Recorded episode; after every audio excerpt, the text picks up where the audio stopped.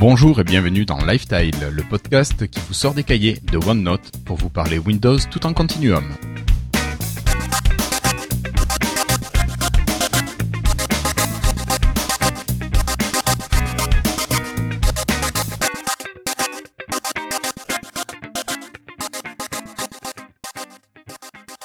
Nous sommes aujourd'hui le jeudi 10 septembre 2015 et c'est le deuxième épisode de la saison 5 et nous vous remercions d'être à l'écoute.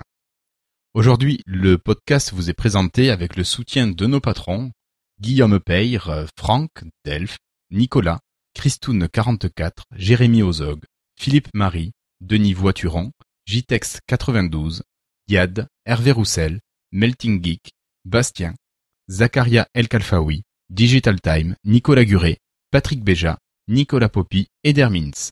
Un grand merci à tous nos autres patrons anonymes. Alors, on a eu quelques, enfin, on a eu certains messages sur le billet de l'épisode 69, et je voulais vous présenter nos excuses pour le son de l'épisode de rentrée qui a été un petit peu chaotique.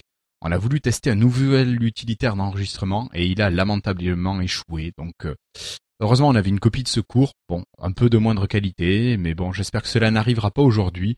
On a repris l'ancien outil. Donc là, il n'y a pas de problème. Alors, trêve de bavardage. Euh, il est temps pour moi d'accueillir mes camarades de la soirée et je vais dire bienvenue à, non pas Florian, mais à Christophe. Christophe, alors, hier soir tu étais en pleine conférence, euh, tu prenais des notes sur ce que disait Apple? Euh, non. Non? Tu préparais Non, à autre chose alors? Non, parce que je savais que quoi qu'il en soit, c'était un truc révolutionnaire, euh, inouï, nouveau, innovateur. donc j'avais déjà le résumé bien avant qu'il commence. Donc, Donc toi t'étais sur une préparation quand même.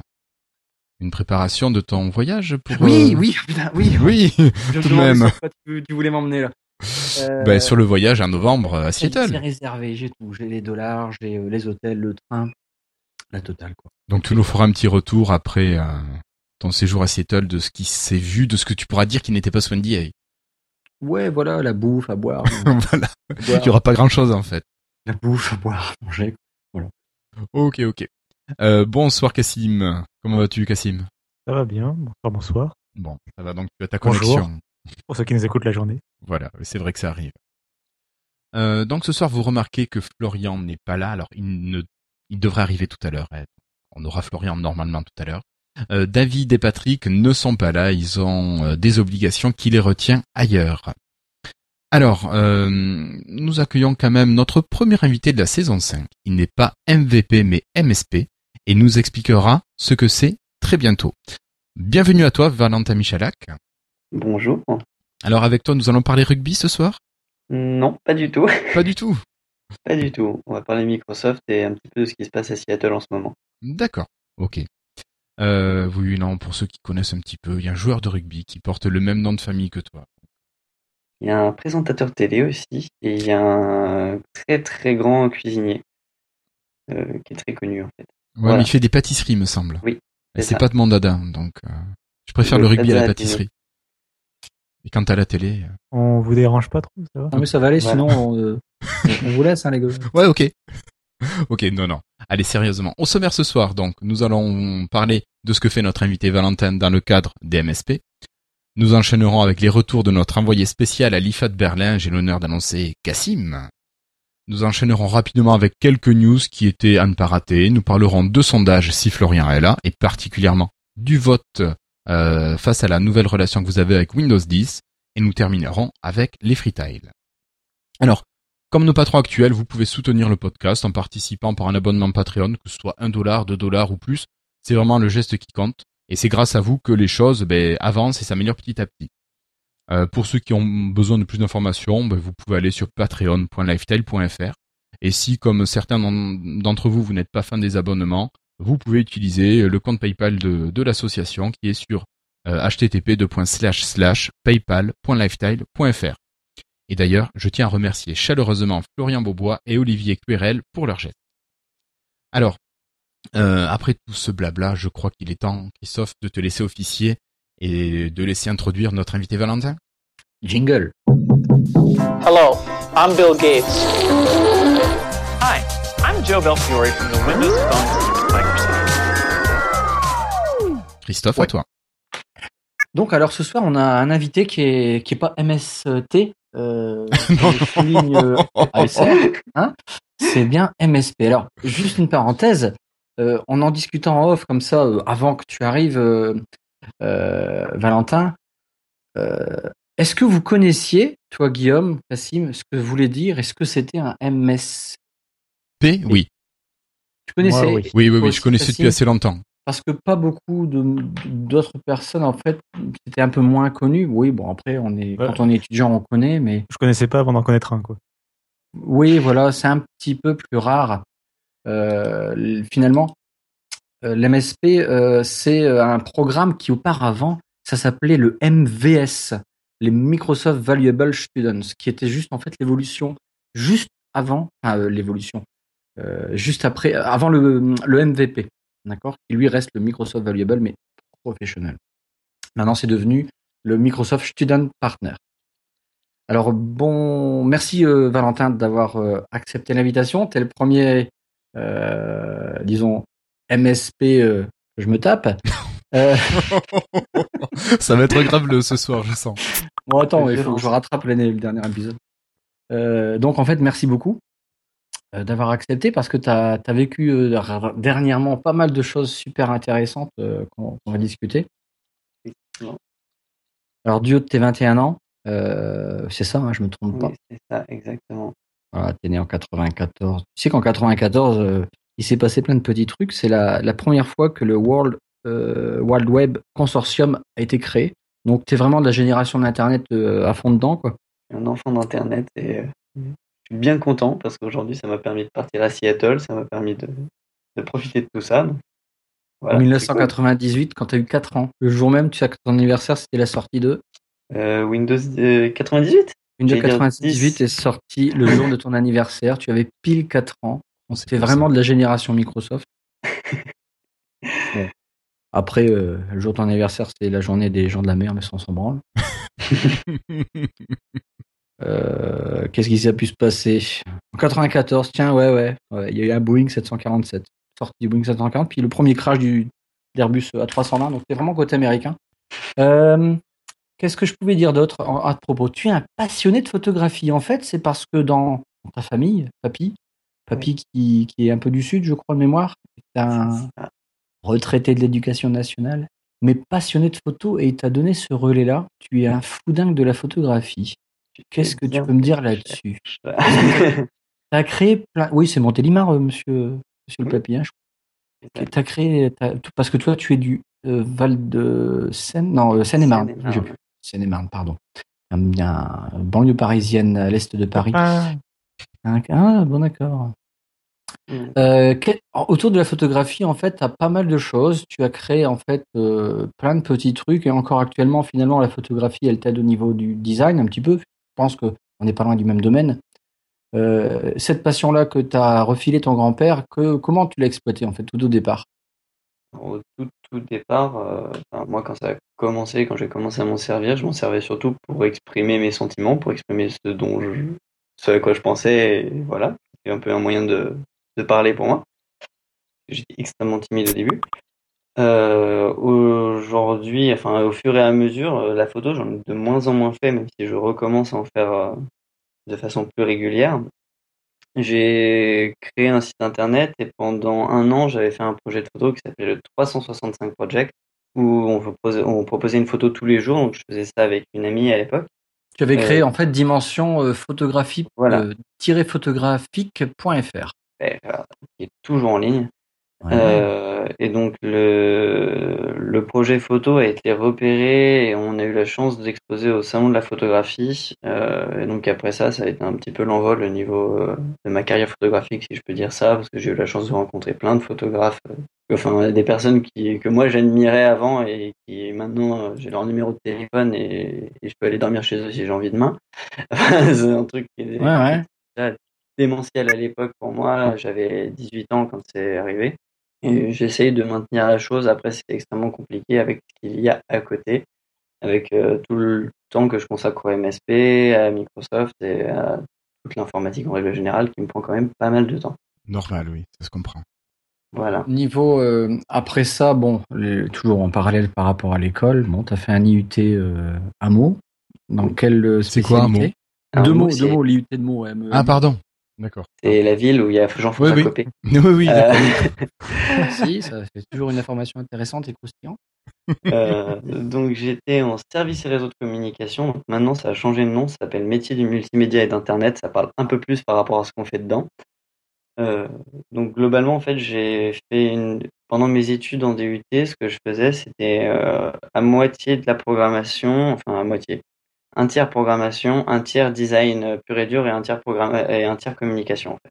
Donc on n'était pas, je voulais pas faire que de la prog parce que je, la programmation j'ai commencé réellement à l'âge de 10 ans, donc euh, voilà, faire une école que de programmation sur des, sur on va dire des petites écoles entre guillemets, enfin les deux premières, le DUT et les deux premières années après euh, le bac.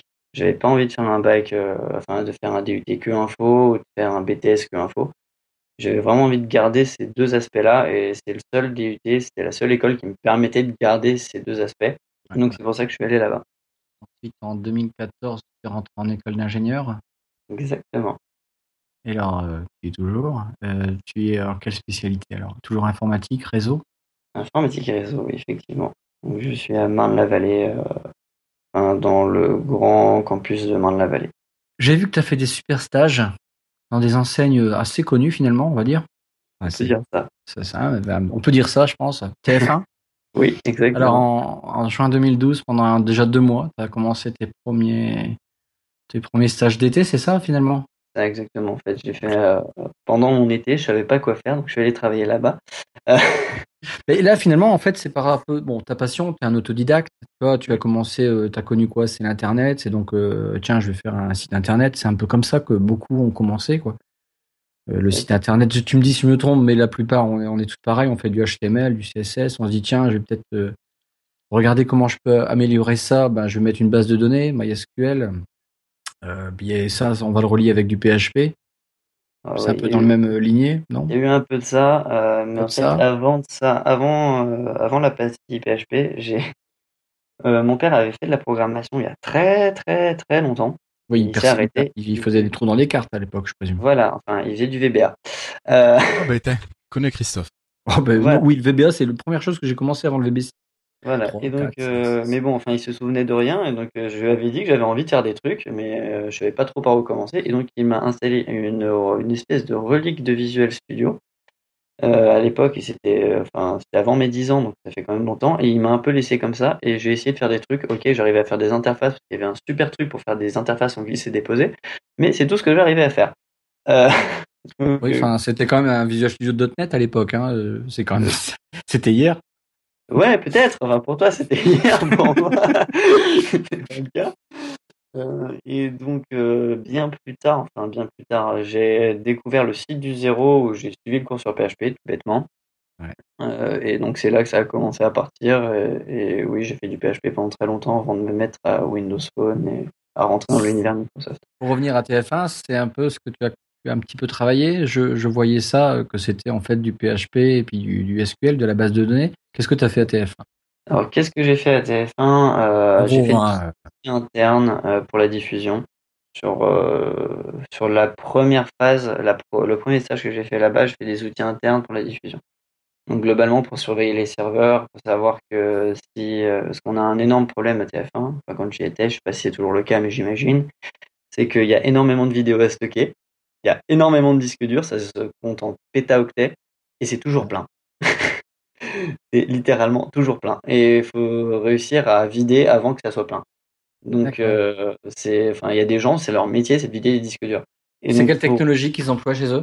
Alors eux, c'est du Microsoft à 400% partout. Euh, J'aime bien petit peu- TF1 d'un seul coup. euh, il y a un Même tout si petit tu- peu de Linux. Et sinon, c'est des au niveau, enfin, pour stocker, ils utilisent des technologies David qui tournent sur Windows aussi. Euh, c'est un- une très grosse société au niveau de la vidéo, du son. Voilà. Disons qu'ils habitent en face de chez Microsoft. Ils voulaient, ils voulaient pas trop se mettre euh, le truc en deux, quoi. Exactement. J'ai une petite photo que j'aime appeler mon CV où il y a Microsoft d'un côté et TF1 de l'autre. Ils ont vraiment les, les, les, les deux boîtes sont l'une en face de Ils l'autre? sont en face. Il Il y a la scène entre entre les deux, c'est tout. D'accord. C'est la scène. Ok. Et euh, oui, donc tu as, refait un deuxième stage euh, là, l'été dernier? C'est un petit peu Exactement. plus long. Euh, alors un petit peu plus long en fait, c'est un stage qui a été prolongé. Euh, donc j'ai travaillé sur des outils notamment pour la Coupe du Monde de, football, donc euh, qui permettaient de s'organiser parce que c'était assez complexe à organiser tout ça. J'ai et j'ai développé un outil de big data qui sert à centraliser tous les logs de tous les outils de TF1, euh, donc pour aller encore plus loin que ce qu'on avait commencé à faire bah, à mon premier stage en fait. D'accord. Euh, Juste après tes stages à, à Microsoft, tu es aussi, euh, enfin en parallèle, pardon, tu es blogueur sur euh, euh, Windows Génération Exactement. avec euh, notre ami qui était invité aussi, qui est Julien, Julien Renard. Ouais, ouais, que j'ai, que j'ai, on s'est rencontrés à Seattle parce qu'on partageait une chambre euh, là-bas. C'est vrai? Ouais, ouais, ouais, ouais. C'est rigolo ça. J'ai des copains de chambrée. On était copains de chambrée, ouais. on a fait la guerre ensemble pendant deux jours. Quoi. Et, euh, Ouais, donc euh, ouais, je, bah, je connais bien Julien, on, était, on a fait quelques sessions ensemble parce qu'on était dans les mêmes. Quoi. Bref.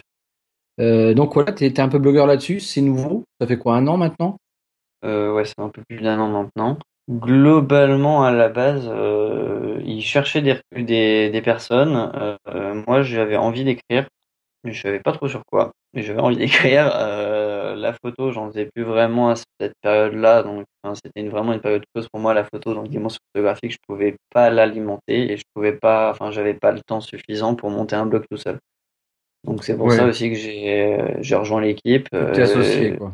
voilà, c'est ça. Je trouvais que c'était un très bon compromis pour moi.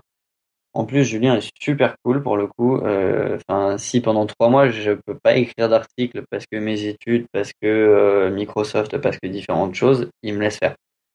Enfin voilà, j'écris quand je veux des articles. En général, j'essaye de faire des plutôt gros articles. J'avais fait l'article sur la sortie de VLC sur Windows Phone ou des choses comme ça. Donc euh, des choses qui sont très attendues. Donc je suis plutôt sur ces articles-là, moi personnellement. D'accord. Et enfin, juillet, tu es MSP. Donc ça, c'est tout récent en fait. Un an. Un an. Juillet Parfait. 2014. Ah, juillet 2014. Ok, pas juillet 2015. Alors, est-ce voilà, euh, le MSP, comme je disais, ça date de. Je saurais pas dire, je crois que. De, je sais pas. Je, je, Je- je vais dire des bêtises, je dirais euh, 2007 euh, peut-être ou 2005. Ouais, Je sais pas si c'est plus vieux, euh, c'est plus vieux que ça. Euh, vous êtes euh, quoi, à peu près une... Vous étiez 80 en France, mais ça c'est extrêmement Beaucoup plus. réduit. On était même Beaucoup beaucoup plus, de crois. 80. On Là, était au 200 monde, il y en avait en France. 2007, j'ai les chiffres, 1445. C'est ça. Et on était presque 200 en France. 200 en Euh, France. Alors, voilà. MSP, c'est quoi en fait? Alors, un MSP, c'est quoi? Euh, Le MVP, vous voyez à peu près ce que c'est, globalement. Grosso modo, Bah. c'est un gars qui va prêcher la bonne parole pour Microsoft, pour ses outils, pour ses communautés, sans être Microsoft et qui est gra- enfin qui est remercié par Microsoft par ce statut et les, les avantages qui en découlent. Voilà, en fait, enfin, il y a un petit peu de ça et il y a surtout une grosse, euh, comment dire, une grosse activité dans la communauté, faire vivre la communauté, en fait. Mm. Enfin, il y a ces deux, il y a ces deux choses-là. Euh, le MSP, en quelques mots, c'est la même chose, mais niveau étudiant. Et donc, euh, nous, on ne nous demande pas d'être spécialisé dans une technologie, en fait. On nous demande d'être passionné, juste. D'accord. Euh, la grande différence, donc par exemple, un MVP va être spécialisé dans Azure, dans Windows Platform, dans tout et n'importe quoi. Enfin, il y a, il y a plein, plein de thématiques. Euh, il t'emmerde Euh, n'importe quoi. Non, euh, j'ai pas dit n'importe quoi. Enfin, dans le sens, euh, il y a de la merde. Et tout le reste Euh, Il y, a- il y a bien un MVP Mac encore, non? Euh, Oui, il y en a un. ouais. Mais sur les technologies Microsoft. Exactement. Euh, mais donc, du coup, aujourd'hui, les, les MSP, en fait, on n'a pas cette spécialité-là, même si on a tous plus ou moins nos domaines.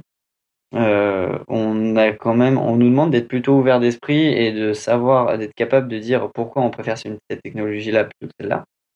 Et après, nous, notre, euh, notre rôle, en fait, c'est de représenter Microsoft dans les écoles aussi.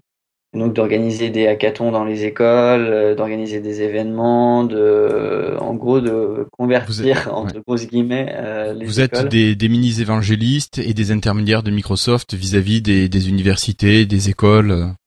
Exactement, parce qu'il y a un énorme souci, du moins dans le public en France, c'est qu'on ne veut pas entendre parler de technologie propriétaire. Alors justement, on va en parler Ouais. ensemble. On avait un peu abordé ça, euh, moi et Valentin, il y a, il y a cette semaine ou il y a 15 jours, je sais plus. Euh, bon, on revient un petit peu sur MSP. euh, finalement, les MSP, MVP, Euh, Il y a d'autres oui, statuts ça- encore qui existent. hein, ouais. Ouais, plus beaucoup, mais ce sont les principaux. On voit bien que on est les gars du terrain. Alors oui, on est euh, bénévole. Ouais, tout- finalement, on est des bénévoles. On fait pas ça. euh, c'est euh, de manière. euh, ouais, tout est fait bénévolement. On est les représentants du terrain. Nous, on est là à côté des professionnels. Euh, où là, Microsoft peut pas être partout. C'est un raffinage finalement euh, de l'information, de la diffusion d'informations, diff- diffusion d'expertise, et euh, juste au niveau inférieur juste en dessous, pas inférieur, le mot est, est pas bien choisi. Il y a les étudiants où là, ils vont essayer de, de promouvoir le- les, les technologies Microsoft au sein des établissements, des universités. Mm, mm. Mais, euh, et là, Valentin, il va rebondir sur ce que je vais dire. J'en avais peut-être parlé en off ou dans un lifestyle euh, précédent, enfin, il y a, il y a quelques temps, où j'avais euh, été sollicité, j'avais été moi-même sollicité l'IUT de, de Lens, ici euh, dans le Pas-de-Calais, pour euh, un peu leur présenter le .NET, leur faire voir un petit peu à l'époque, c'était en 2013, le Windows Phone. J'étais soutenu par Nokia à l'époque, hein, c'était encore Nokia qui était présent. J'étais reçu par le, on appelle ça, le directeur du département informatique, sachant que c'était cadeau, hein, euh, ce- cette histoire-là. Euh, en point de vue atelier, tout ça, finalement, ça s'est dit non, parce que nous, l'université, il m'avait répondu en ces mots très proches, disons, euh, non, on n'est pas intéressé par ça, puisqu'on préfère que nos étudiants ne soient pas dans des technologies fermées, et donc on ne fait que du, de l'Android et du Java. Et moi-même, je, je lui ai répondu, donc vous êtes fermé sur Android et Java. Euh, et là, il m'a pas trop répondu, oui, non, blablabla. Pff, Noyons le poisson. Le, le- Oui, enfin, de toute façon, quand on arrive à ce point-là, il n'y a pas d'échange possible. non, parce que je veux dire, moi, bah, c'est ouvert, c'était, c'était, je dirais, gratuit, euh, gratuit dans le sens, euh, euh, bah, c'est cadeau. euh, regardez, ça va peut-être intéresser certains. On peut faire des projets. Nokia pouvait en plus aider à promouvoir des projets, puis leur faire gagner des devices. aux gars, hein. C'était euh, tout, tout était gagnant quoi pour eux. Oui, bien Euh, sûr. Même en, en extra, non, non, non. En fait, ils ont pas voulu. C'était un non catégorique. Ouais, mais Et ça m'étonne j'en- pas. J'en ai, j'en ai discuté. Et donc, enfin, je, voilà, quoi. J'en ai discuté avec Valentin. Et puis voilà. Valentin, qu'est-ce que maintenant, toi, ton ressenti, mais c'est que dans, euh, voilà, dans ton, dans ton université, parce qu'après, chacun peut avoir un, un point de vue différent. Toi, comment ça se passe Microsoft et là où tu es dans ton établissement? Alors, Microsoft, dans mon école, euh, j'avais eu une discussion avec un professeur à propos de Windows, très exactement, et le professeur m'a littéralement dit Windows n'est pas utilisé dans les entreprises. C'est quoi j'ai de m'étouffer. Oui, bien sûr. Euh, Tu l'as parlé de tes stages? Voilà. Euh, ouais, enfin voilà. Enfin, après, dans mes, dans mes stages, euh, j'en ai un où j'ai bossé sur du Linux aussi. Donc, Oui, non, mais tout le monde n'utilise pas Microsoft. Heureusement, il y en a pour tous les goûts, Voilà. mais bon, il est quand même culotté, quoi. Euh, Enfin, quand on me dit ça, face, quand on voit les parts de marché de Microsoft aujourd'hui, on peut pas dire qu'il n'y en a pas en entreprise. Ça serait mentir. Oui. Maintenant, euh, en fait, aujourd'hui, je pense qu'on a un énorme souci, c'est qu'ils sont très fermés et qu'il y en a certains, enfin, notamment les universitaires, beaucoup, euh, travaillent sur des technologies libres parce qu'ils sont contributeurs sur ces technologies-là et en gros, euh, bah, ils font leur promo, quoi. Enfin, c'est vraiment le ressenti que j'ai personnellement et j'ai moins ce ressenti-là quand je- j'en parle avec d'autres étudiants qui sont dans des écoles privées parce que les écoles privées ont moins ces personnes-là. Enfin, c'est vraiment une impression que j'ai. Et donc, ils ont aucun souci à présenter du, de l'iOS, euh, faire des cours sur de l'iOS, sur, de, sur du Windows, sur des choses comme ça. Parce que de toute façon, c'est ce qu'ils vont rencontrer en société, en entreprise, et donc, euh, bah, Oui, bah, ils prêt. connaissent un peu tout, quoi. c'est ça. Ouais. T'as euh, du mal à, à discuter, enfin, je veux dire, euh, voilà, les, des, des fanboys Microsoft, ça existe? À part toi. Euh, oui, alors à part moi, ça existe. Il y en a. Mais globalement, en fait, enfin, le... moi, au niveau de mon école, je m'en rends très, compte, euh, très vite compte. euh, Microsoft m'avait proposé d'organiser un hackathon un peu partout en France pour la sortie de Windows 10 pour les étudiants. Oui. Donc, euh, le but, c'était d'organiser, de créer des jeux en 48 heures, voilà, enfin, une game jam, tout ce qui est plus classique sur le thème de Windows 10. Et donc, mon école, j'aurais proposé, en sachant qu'on est le, un des plus grands campus de Seine-et-Marne. On- Enfin, c'est monstrueux la taille de mon campus. Ils ont les moyens de le faire, c'est pas le souci. Mais ouvrir, euh, et donc, la, la- la première réponse qu'on m'a fait, c'est Ah, c'est pour Microsoft. Genre, j'ai senti que déjà, Ah, il- ça partait sur tu un parlais du mal. Voilà. tu sais, il faut que, il faut qu'ils puissent travailler avec des technos libres parce que chez nous, machin. Alors déjà, là, ça commençait à puer. Ah. Et puis après, quand, euh, et puis après, je lui ai donné les dates. Il, il a trouvé comme seule excuse à me donner pour être sûr que ce soit pas bon. C'est oh, c'est un week-end, ça sera jamais accepté, on arrête. Ok. Les technos Voilà. libres. Enfin, c'est comme Microsoft et l'open source, je veux dire, c'est quand même très lié. Moi, quoi. ce qui me fait rire, c'est que en cours, j'ai, enfin, littéralement des cours pour développer sur Android. Et aujourd'hui, Android, euh, même si ça se dit libre, c'est très loin de l'être. Donc, euh, enfin, c'est plutôt ça qui me fait Oui, mais ti- Moi, ce serait plutôt ça qui me ferait tiquer, en fait. C'est que je peux comprendre. Moi, je trouve ça plutôt sain que les entreprises, que les, ouais, je trouve ça plutôt sain que les universités euh, poussent euh, du libre, justement, parce que, bah, de toute façon, enfin, Microsoft va nous balancer de la pub toute notre vie. Donc, euh, je trouve ça bien encore dans le système éducatif. Et euh, on nous ouvre à d'autres trucs, donc, euh, par exemple, du Linux et tout ça, des choses que, dans notre quotidien, en famille ou quoi, on n'aura peut-être pas forcément accès si on n'est pas curieux, etc. Donc, c'est bien.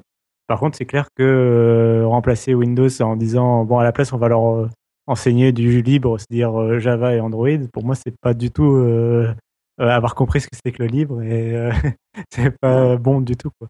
Euh, C'est de mais fermer ouais, totalement. Mais moi, après, il y a aussi le côté, euh, le côté métier, côté entreprise. Enfin, je, je, là, franchement, j'ai plus les stats. Bon, ok, le PHP, le C++, le, le, mais le .NET reste quand même un langage qui est pas, qui est quand même bien placé. Le C Sharp, il est bien placé. Ici, les étudiants qui sortent de l'IUT de Lens ne touchent pas le .NET. Je trouve ça quand même limite. Ouais, c'est- Moi, qui est professionnel, le mec qui me demande un stage, ah, tu fais .NET, tu vois la porte, là, le, prends pas l'encadré, hein, tu ouvres, tu pousses et tu la prends. Mais je veux dire, euh, c'est ça, quoi. Tu sais pas de .NET, ça m'intéresse pas, à mon niveau. Maintenant, moi, je suis très spécialisé. Trop. Euh, mais quand même, quoi. Même un projet, Non. ça, ah, on doit savoir tout faire, on doit savoir faire du, enfin, au niveau de l'école, hein, bien sûr. Après, il faut se spécialiser, mais je veux dire, on doit, enfin, Après, vous devez savoir faire un peu tout ça, quoi. Ils peuvent pas t'enseigner tous les langages, donc tout ce qu'ils font en général, enfin, ce qui serait sain de faire, c'est enseigner un type de langage, donc, parce qu'il y a plusieurs. Euh, peut-être parler compliqué là. Mais euh, en programmation, il y a plusieurs types de langages. Par exemple, si tu veux programmer sur le web ou sur mobile, c'est pas exactement la même chose.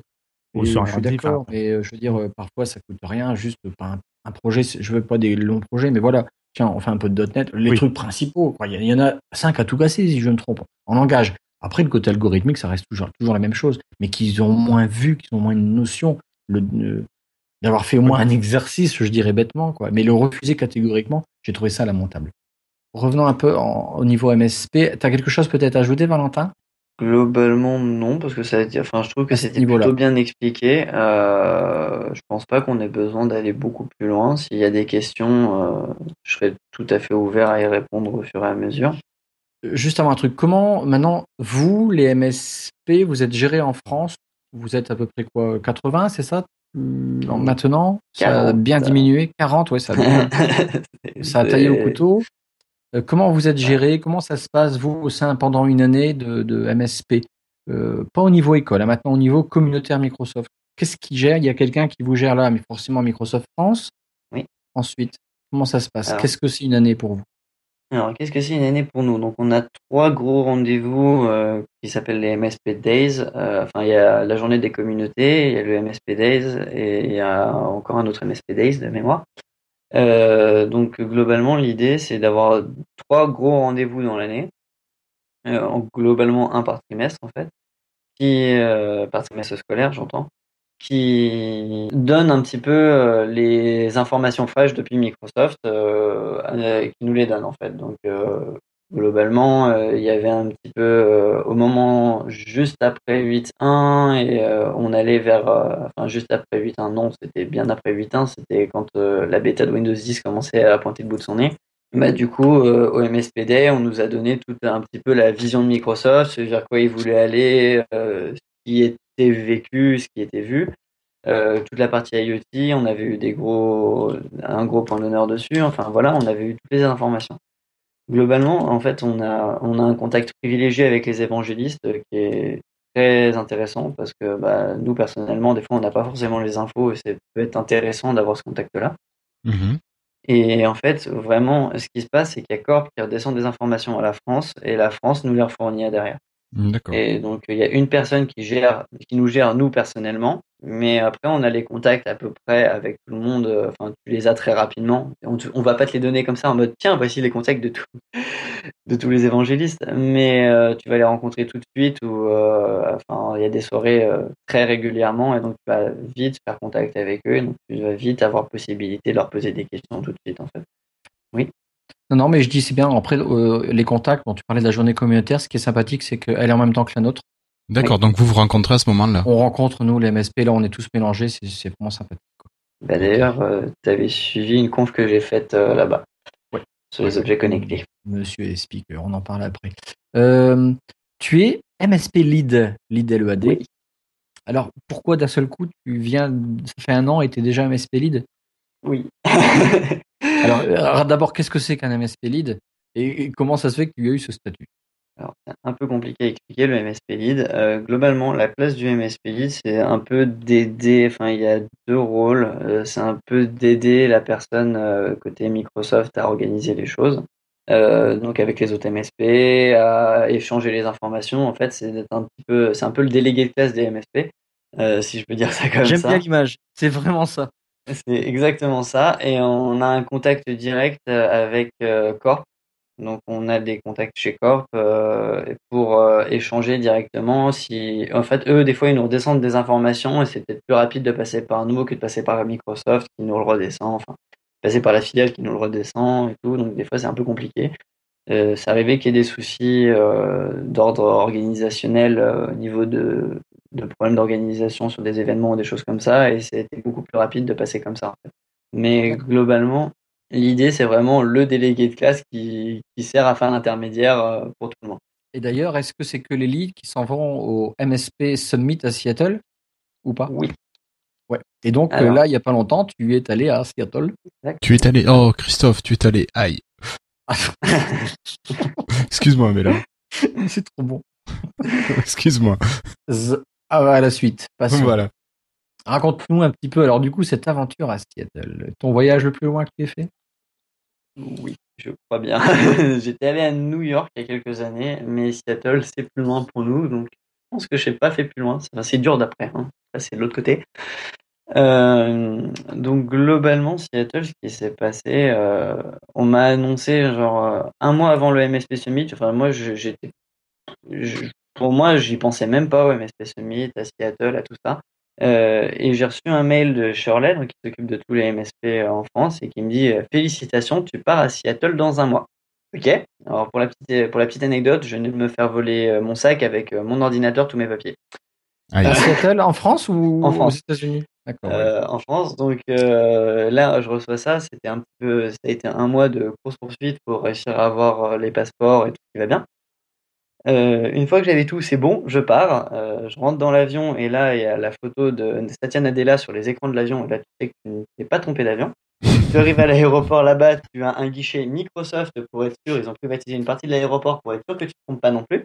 Ça, ça sympa. choqué, ça. À Seattle, tu as vraiment, euh, tu vois, Delta, machin, euh, tous les marques de, de, d'agences, Air France, tout ça, puis tu as Microsoft. C'est.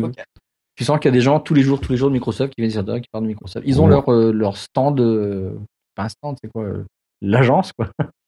C'est ça. Un guichet. euh, voilà, une fois que je suis arrivé là-bas, j'ai eu donc la chance de rencontrer la personne qui s'occupe du programme euh, à l'échelle internationale euh, MSP, de rencontrer les autres MSP et aussi de rencontrer tous les participants à l'Imagine Cup.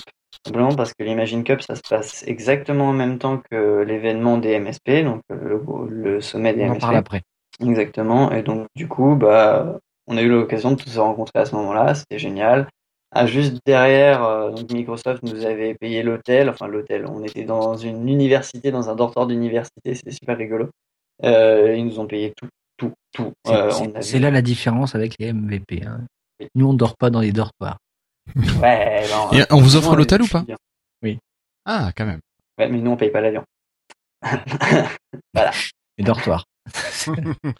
Ah, les l'avion, dortoirs, les dortoirs, écoute.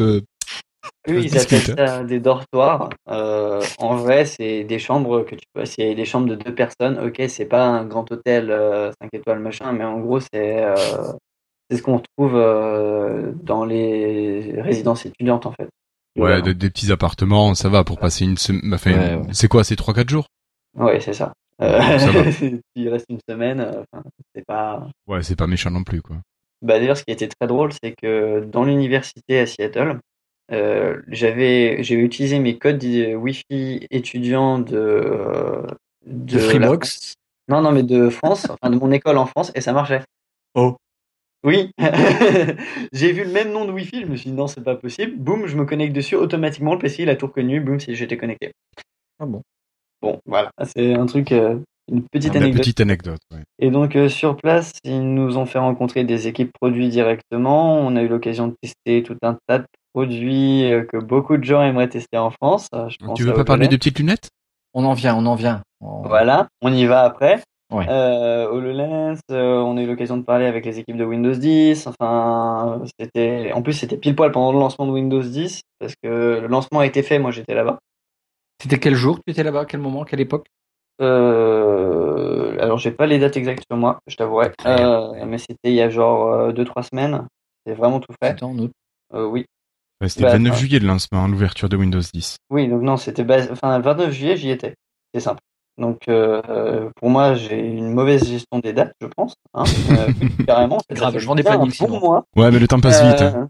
Euh, mais euh, voilà, globalement, j'ai eu l'occasion de voir un certain nombre de choses. Euh, MS Band 2, non, je ne l'ai pas vu, mais Aïe, ça, c'est on en a ça. entendu parler. Euh, Fais gaffe, je hein, euh, sais pas, fais gaffe à ce que tu dis quand même. Voilà, enfin, On on- beaucoup écouter, dis pas de conneries.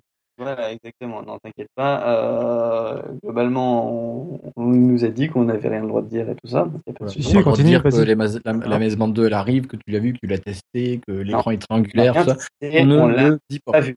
On Ouais, l'a pas continue. vu, on l'a pas testé. On en a parlé un tout petit peu et c'est tout. Donc euh, voilà. Vraiment, euh, je peux rien dire de plus. De toute façon, Je suis même euh, pas sûr que tu avais le droit de dire que tu en as entendu parler. Parce que c'était pas au moment. On nous a pas dit que cette façon, partie-là elle a été. Elle a été annoncée de toute façon. Oui, on- euh, Euh, Tu as pu visiter euh, un petit peu quand même le, voilà, comment c'était le campus de Microsoft. euh, un petit peu. C'est vrai? T'as pas beaucoup. euh, T'étais au magasin, au store? Oui, oui, je suis allé au store, euh, j'ai pu me promener quand même, mais on, je enfin, on s'est pas promené dans l'immense campus, on est vraiment resté au centre, simplement parce qu'on avait des journées qui étaient extrêmement chargées, euh, enfin 8h, 8h, 19h facile et tous les jours de la semaine. Donc, euh, enfin, c'était ultra cadré, on savait minute par minute ce qu'on devait être, euh, ce qu'on devait faire. Si on n'était pas là, je pense qu'on était mal. D'accord, ouais. C'était en fait, tu étais quand même obligé de suivre toutes les sessions, tout ça? Tu pouvais pas te balader. En fait, t'étais au euh, boulot, quoi, quasiment. pas au boulot parce que euh, le boulot on s'amuse pas quoi enfin pas autant que là Pas autant, ouais. franchement euh, enfin je m'amuse hein, au travail franchement euh, là où je suis je suis très très bien mais pas- Rappelons qu'il est chez SWAT. On l'a dit en off, euh, Ouais. SWAT, où nous avions invité euh, Nathanaël Marchand. Marchand. Euh, et donc globalement euh, il, chez MS vraiment c'était magique j'ai vécu un truc c'est- je pense que c'est pas visible en France c'est pas possible de voir ça en France Bah, disons que c'est quand même un rêve. Tu vas, comme on dit tous, tu vas au Saint Graal, quoi. Euh, alors, je dis pas au Saint Graal quand même, faut pas déconner. Mais enfin, quand tu arrives sur le campus, tu peux pas. Enfin, je pense que tant que tu y es pas allé, tu peux pas te rendre compte de la puissance qu'a Microsoft. En fait, enfin, c'est monstrueux. Dès que tu quand tu y es, tu te rends compte de la taille de la chose, tu te rends compte du nombre de personnes qui travaillent dessus, tu te rends compte de. Enfin, c'est beaucoup plus grand que tout ce que j'avais pu imaginer. Et pourtant, j'en ai imaginé des choses pendant un mois. Donc euh, voilà, c'était impressionnant.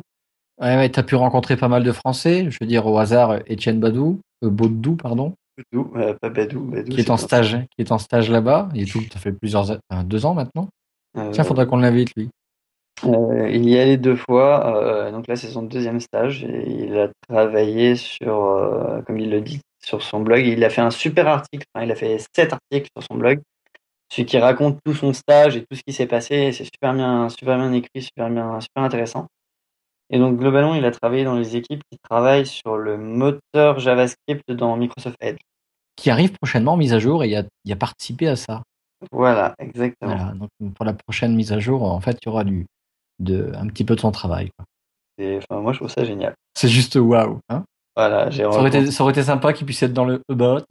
Tu sais, il devrait, je sais pas si vous vous souvenez à l'époque, en de- au milieu de 95, il y avait des, des, des, des ex des, dans certains programmes et tu voyais défiler vraiment tout le nom des gars. C'était dans Excel ou Word, je sais plus dans quoi c'était ça. Et tu faisais des, il, tu, il fallait faire une séquence ou je sais plus quoi où tu tapais quelque chose et d'un seul coup défiler tous les noms qui ont participé. Je sais plus où c'était. Mais là, tu dis, oh putain, et le mec, il était pas tout seul à avoir fait le bouton tout pourri là, et puis qu'il a mis là où il faut pas, parce que je clique jamais à cet endroit-là de ma vie. Non, non, Et- ils ont quand même réfléchi. quoi. Et avoir choisi de mettre ce putain de bouton là. Euh, je pense toujours au sketch de Danny Boone, vous savez, sur la Twingo. Il faut l'écouter. pff, le mec, il fait n'importe quoi chez Renault. Ouais, je pense ça vaut que- le coup, mais c'est parce que tu n'étais pas encore né. Euh, Voilà, tu as parlé qu'en même temps, il y avait l'Imagine Cup. Euh, Justement, je voulais l'aborder avec toi euh, parce qu'on est au niveau d'étudiants, Imagine Cup. Alors, l'Imagine Cup, est-ce que vous en avez entendu parler, Guillaume Oui, il me semble même qu'on a reçu il y a fort fort fort longtemps pendant la première année de Lifestyle un participant à l'Imagine Cup. Moi, J'étais pas né non plus. Euh, T'étais pas né non plus, non non non. Euh, qui était Imagine- allé en finale et qui avait fait le jeu Ecosia. D'accord. Oui. Donc, euh, Alors, Imagine Cup, ça, c'est né euh, en 2003, hein, les premiers trucs par Microsoft qui a fait ça tout au départ, 2003. Et en fait, après, dans chaque pays, il y a la finale de tous les gagnants de chaque pays Ouais. qui participent. Et notre invité était parti en Australie si je dis pas de bêtises hein, pour euh, la finale. Alors, euh, l'Australie, c'était de mémoire sous les 2013, yeux. je dirais, 2012, Le 2013. truc, c'était en 2012. Voilà. En Australie, parce qu'en 2013, c'était en Russie, hein, Saint-Pétersbourg. C'est Timothée, Et- Timothée, je sais plus. Que vous retrouvez-. Oui, oui, oui, ben Abrutim de son Ah oui, euh, euh, pseudo Twitter, Abrutim, ouais. Ouais. D'accord, ok. qui avait fait tous les graphismes de d'Ecosia. D'ailleurs, jeu que vous pouvez retrouver sur le store de Windows 8 et 10. C'est Graveline, son nom de famille, si je dis pas de bêtises. Graveline, Timothée Graveline, oui, tout à Euh, fait. Exactement. Ouais. Euh, donc oui, l'Imagine Cup, donc c'est un très très gros concours euh, et ben en mode simultané où nous on avait nos sessions et tout ça, eux ils passaient leur leur leur présentation devant les jurys. Donc on a eu la chance d'avoir des présentations de la part des jurys de l'Imagine Cup. Euh, dans les jurys notamment, il y a le créateur du Raspberry Pi. Donc euh, pour quelqu'un qui fait de l'IoT comme moi, c'était un petit peu génial. Euh, euh, Il y a des personnes que ça devait moins motiver, mais moi j'étais à fond. et donc globalement, en fait, l'Imagine Cup, le- enfin, on voit des choses. Et dans les projets de l'Imagine Cup, on voit des choses qui sont juste bizarres. On voit des choses qui sont où toutes les équipes ont eu la même idée. Enfin, sur, sur la partie, euh, je pense à toute la partie, comment ça s'appelle, euh, citoyen du monde. Donc euh, la catégorie citoyen du monde, c'est toutes les personnes qui, euh, en gros, c'est essayer de d'aider les gens par une innovation. Donc dans la catégorie citoyen du monde, globalement, on s'est retrouvé avec quatre ou cinq équipes qui présentaient une application pour surveiller son cœur. Ouais, ouais. Ouais, bon bah c'est dommage. C'est dommage aussi que voilà la finale, il- on retrouve ça. Moi, je dis ça en Bah, France, ça devrait, enfin dans les pays le, qui devraient filtrer, non Je pas. Bah, Ils c'est savent pas, que ils savent pas. sur cette année-là, ils avaient, euh, voilà, Ils savent pas que l'autre pays va ramener la même chose, peut-être. C'est ça, exactement. Ouais. Euh, dans, donc, il y a trois catégories. Il y a innovation, jeu et citoyen du monde. Donc, dans la catégorie jeu, euh, alors, de façon assez surprenante, les équipes qui, ont eu des jeux les plus surprenants et les plus, euh, enfin, qui, moi, m'ont le plus marqué, c'était des équipes qui venaient pas d'école de jeux vidéo. C'est des équipes qui se sont formées sur des hackathons, sur des choses comme ça, et en fait, c'est des gens qui ont créé une idée qu'ils ont bien aimée, ils l'ont continué derrière, et après ils ont participé à l'Imagine Cup et ils ont été sélectionnés. Notamment l'équipe de mémoire, l'équipe qui a été sélectionnée en finale, qui propose un jeu tout en noir et blanc, euh, avec un système de plateforme assez original, euh, est arrivée en finale, et c'est- à la base ils viennent d'un hackathon, ils se sont rencontrés, ils ont commencé le projet, ils se sont dit c'est génial, on continue et on va participer à l'Imagine Cup. L'Imagine Cup, initialement, c'était vraiment, on utilise des technologies Microsoft, mais ça, s'est un petit peu euh, lâché. Ils ont été critiqués, Microsoft, parce que euh, d'imposer, bon, c'est quand même eux qui ont créé le truc, quoi. Et je crois que maintenant, en fait, c'est toute euh, technologie confondue. Exactement. Euh, au- alors, à la période, je crois que c'était sur .NET 2 où ils s'étaient fait, euh, fortement taper sur les doigts parce qu'ils avaient obligé un petit peu les participants à utiliser ça. Euh, Aujourd'hui, clairement, l'équipe qui a gagné utilise alors aucune technologie Microsoft. Mais quand je dis aucune, c'est aucune. Euh, donc euh, c'est du Java, euh, du de l'Apache. Enfin, il y a rien en rapport avec du MS derrière, mais ça tourne et ça fait le, que MS. enfin, MS a considéré que c'était la meilleure équipe et donc bah, globalement c'est eux qui ont gagné. Passons un petit peu l'IoT, le HoloLens. Donc, Alors, euh, le juste. Christophe, Christophe, je Ah. t'interromps une petite seconde. On a récupéré Florian qui vient d'arriver. Bonsoir Florian.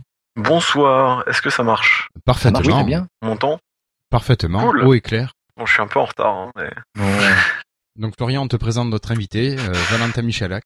Bonjour. Bonjour, dit Valentin. Bonsoir. Bonsoir. Florian. Bon, ça, effectivement. Alors, Je quand- t'ai- je t'ai vu un Ouais, peu sur Twitter. Il est cassant. Valentin, donc euh, on va parler un petit peu d'IoT. Bon, tu nous as abordé ça. Tu as pu tester enfin les HoloLens. Donc, tu vois, tu les as vus, tu les as touchés, tu les as mis, tu les as testés. J'ai même développé dessus. Oh putain. Et, et alors, c'est intéressant ou ça donne mal à la tête. Alors, raconte-moi. C'est intéressant, ça donne mal à la tête, on voit bien. euh, C'est ouf. C'est ouf. Ouais. Point. Déjà de base. Enfin, C'est tout. après- Non, c'est pas tout. Alors, c'est Euh, quoi C'est lourd, c'est ça fait mal à la tête quand on l'a sur les. Voilà, raconte-nous vraiment. Euh, immerge-nous de euh, de manière assez surprenante, je pensais que ça serait beaucoup plus lourd. Euh, vraiment, enfin, j'ai testé tout un tas de trucs déjà, euh, passant du, de l'Oculus à la Google Glass, euh, et vraiment, le HoloLens est léger. Enfin, c'est moi, c'est le premier truc qui m'a choqué. Enfin, du moins, c'est peut-être le système de fixation qui donne cette impression-là. Enfin, je sais pas vraiment comment expliquer, mais c'est léger. C'est pas gênant de l'avoir sur la tête. Maintenant, quand on s'appelle Michalak, on a un peu porté. on est costaud, quoi. Oui, enfin pas moi, mais mais oui. Euh, globalement, le, le, le revêtement qu'on a sur les côtés, donc sur les arceaux, ça ressemble un petit peu au MS Band. Si vous voyez la, le- la matière, ça ressemble un petit peu à ça. D'accord, oui, justement, c'est bien la texture. Voilà, ça fait, euh, ça fait vraiment MS Band? Ça fait, ouais, ça fait vraiment ça. Enfin, ça fait. J'ai l'impression que c'est un peu mieux ce qu'ils ont utilisé parce que ça a pas l'air de marquer, alors que la MS Band a une petite tendance à marquer quand même. Euh, par contre, ouais, c'est, enfin, c'est super agréable au toucher, c'est super sympa. Enfin, vraiment, c'est un bel objet, c'est, ça rend bien, ça tient bien. Enfin, ça tient bien, c'est qu'on n'a pas une trop grosse soupe de cheveux. Bon, ça Euh, va aller, moi. Ouais, pareil. Voilà, hein, euh, vous peut-être. Euh, moi, je me suis retrouvé euh, en essayant de secouer la tête un peu violemment. euh, bah, je l'avais peut-être mal serré, je sais pas. Ah, hein, mais Ça euh, se règle Ça se sert un oui, peu ça comme une se sorte de règle. casquette. Exactement, ça se règle. En fait, euh, il y a deux arceaux, vous l'avez vu euh, sûrement sur les images. Et l'arceau qu'il y a au centre, euh, derrière, il y a une molette. Une fois que vous avez le casque sur la tête, vous, vous serrez la molette et ça va serrer le casque autour de votre tête, en fait. D'accord. D'accord, je vois. C'est le, le petit truc rouge là que l'on voit? Non? Euh, non, c'est pas rouge, c'est C'est noir. pas ça. euh, Bon, il y avait, je vois sur les captures écran, là, en même temps, je regarde sur Internet. D'accord, je vois que. regardes sur, euh, Oui, ça me fait tout. Moi, je, je pense toujours au, au vaisseau des oreilles dans Stargate, mais bon. Mais, euh, d'accord, ok, ok, ok, ok. Sur Windows Génération, j'ai fait un article de 4 km. Dessus, il y a une capture d'écran avec euh, des petits ronds avec marqué euh, quel truc est où. T'as pu faire des photos? Non, Interdit, tout ça? Euh, absolument interdit. Euh, littéralement, quand on rentre, on nous demande de tout laisser, mais tout. Donc tu vas à poil pour tester tes trucs. Enlève ta ceinture. Non, mais t'enlèves pas ta ceinture, tu te mets pas tout nu. Mais, euh, mais globalement, en plus, chaque, on est par binôme à tester HoloLens et à développer dessus. Et chaque binôme a une personne qui nous surveille. Enfin bon, c'est super cadré. Ah oui, quand même. On peut pas, euh, on peut clairement pas faire un selfie avec HoloLens. C'est dommage. J'en aurais bien changé ma photo de profil. Tu m'étonnes. Euh, ça, fait, ça fait rêver. Mais globalement, donc au niveau des les premières impressions, une fois qu'on a le casque sur la tête, une fois qu'on l'a démarré, si un petit truc que j'ai oublié de préciser, quand euh, juste après qu'on ait passé le SAS, on nous a testé l'espacement entre les yeux. Mais nous, en fait, au moment il, te, le- il le teste, il le marquait sur euh, sur notre étiquette, il nous collait une petite étiquette sur notre badge avec marqué notre espacement. D'accord. Quand on a branché le HoloLens, en fait, il a fallu le régler par personne Oui. en mettant notre espace notre espacement entre les yeux. D'accord. Donc après, HoloLens un- Il Ou un réglage pour peut-être pour adapter. Ouais, je sais pas. Non, il n'était Vous avez pas testé pour- ça combien de temps? On a testé ça pendant une heure. Et pendant Ça- une heure, euh, on l'a branché en USB, mais l'USB n'est pas le port de charge. Donc, euh, Donc, ça tient au moins une heure. en- Voilà. Et Voilà, une, une bonne information. une bonne information, ça tient au moins une heure. Et globalement, euh, alors on m'a dit que j'avais le droit de dire tout ce que je voulais sur HoloLens parce qu'il n'y avait rien qui était sous NDA. Donc voilà. Euh, Allons-y, allons-y. Allons-y, allons-y. Euh, globalement, euh, quand tu branches et que tu vas sur l'interface d'administration du HoloLens, en haut, on voit le pourcentage de batterie restore. au bout d'une heure, j'étais dans les 80%. Euh, on- j'ai demandé avec les autres et on a estimé une fourchette d'une dizaine d'heures, euh, en gros entre 8 et 10 heures d'autonomie. D'accord. Mais Pas euh, mal, hein. c'est c'est pas mal, mais elles travaillaient beaucoup les HoloLens ou est-ce que, enfin, je sais pas ce que tu faisais avec, mais ça dépend peut-être de l'utilisation que tu as, Alors, euh, qu'elles vont consommer plus ou moins. Ouais, on faisait pas du gros jeu vidéo de tout de fou furieux avec, hein, Voilà. euh, euh, clairement. Mais euh, on s'en est servi pour faire. euh, alors, je crois pas qu'elles étaient connectées à Internet quand on s'en est servi. Donc, parce qu'apparemment, elles peuvent se connecter en Wi-Fi. Enfin, du moins, dans le panel d'administration, tu as un bouton Wi-Fi, donc j'imagine que ça sert à quelque chose. Mhm. Euh, nous, on s'en est pas servi. Par contre, ouais, c'est comment dire. Nous, on s'en est servi. En gros, on alternait entre euh, on l'utilise, on code, on l'utilise, on code, on l'utilise, on code. Ouais, d'accord. Bon, alors après, le, le code, c'était euh, Microsoft nous a fourni le- les morceaux de code et on faisait du copier-coller. Ils nous expliquaient ce qu'on avait fait, mais vu qu'on n'avait qu'une heure, on pouvait pas vraiment. Oui, euh, c'est ce qu'on appelle des labs. voilà, c'est ça. Ils nous expliquent ce qu'on a fait, guidés. mais on a copié-collé. D'accord. Euh, c'était très Minecraft alors? Non, je n'ai pas joué à Minecraft. Vous avez Alors, même pas pu, pu tester une démo Tiens, je mets mon mes tuiles à droite, je suis une image. euh, tu sais tout ce qu'on voit dans les shows, dans les dans les Non. scènes avec la Hololens? Euh, on a testé une démo Ouais. qui est alors euh, de mémoire il y a un petit il y a un expert enfin pas un expert un évangéliste qu'on avait parlé sur son Twitter euh, de cette démo c'est un c'est une petite voiture et quand on clique quelque part avec son doigt donc euh, alors je sais pas comment vous l'expliquer en parlant mais globalement pour cliquer on, prend son doigt on le met en l'air et on, le ferme donc euh, voilà tu cliques dans l'espace et à l'endroit où tu vas cliquer la voiture va y aller et s'il y a un pied euh, sur le chemin, littéralement, parce que je l'ai vu de mes propres yeux, euh, elle va passer sur le pied. Et même s'il n'était pas à l'origine, quand tu as cliqué, le mec il marche, il, il passe au milieu, bah, la voiture elle va passer sur le mec. Donc quand tu dis elle va passer dessus, elle va le contourner en passant au-dessus ou elle va le, le traverser? Non, non, elle va passer par-dessus. D'accord, ok, elle va le contourner. Elle va ouais. pas le traverser, elle va, le- Ok. elle va vraiment voir la chaussure et elle va passer par-dessus. Quoi. Et donc ça, moi, c'était le premier truc où j'ai fait OK. Là déjà, c'est bien, on voit bien qu'il reconnaît bien l'environnement et tout. Donc c'était assez impressionnant. Et au fur et à mesure, en fait, ils nous ont fait développer une démo où il y avait... euh, alors c'était l'HoloLens Academy qui a été présenté à la Build, globalement. Euh, Enfin, du moins, dans ce que tu retrouves dans les articles, c'était ça. Donc euh, il y a une feuille de papier, il y avait deux avions en origami une boule de papier au centre et euh, enfin et nous on faisait interagir en fonction avec la voix avec le clic avec les yeux. On pouvait interagir avec les différents avec les différents éléments.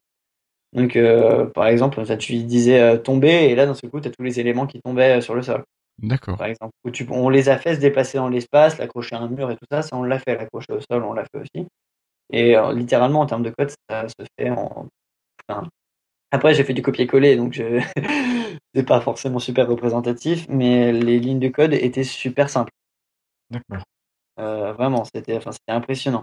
Et à la toute fin, ils nous ont quand même fait tester un truc euh, entre guillemets d'immersion, où en fait, on a fait exploser le sol et on voyait au travers du sol euh, une autre part, un, un autre monde, quoi, littéralement. Il y avait un trou dans le sol et on regardait, on regardait, on voyait une fontaine, euh, enfin, on voyait autre chose.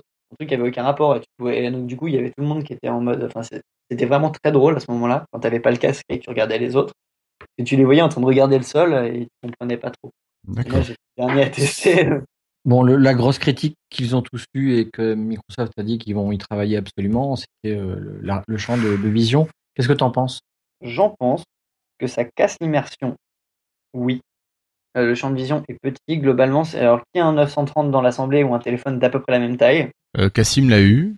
voilà bon bah vous prenez le 930 vous le mettez à une distance d'une main de vos, de vos yeux et globalement ça vous fait le champ de vision D'accord. Voilà. Euh, c'est la meilleure méthode que j'ai trouvée pour euh, l'expliquer. Ah ouais, ça fait pas gros finalement quand même. ça fait pas gros. Euh, donc ça t'oblige à regarder devant toi en fait.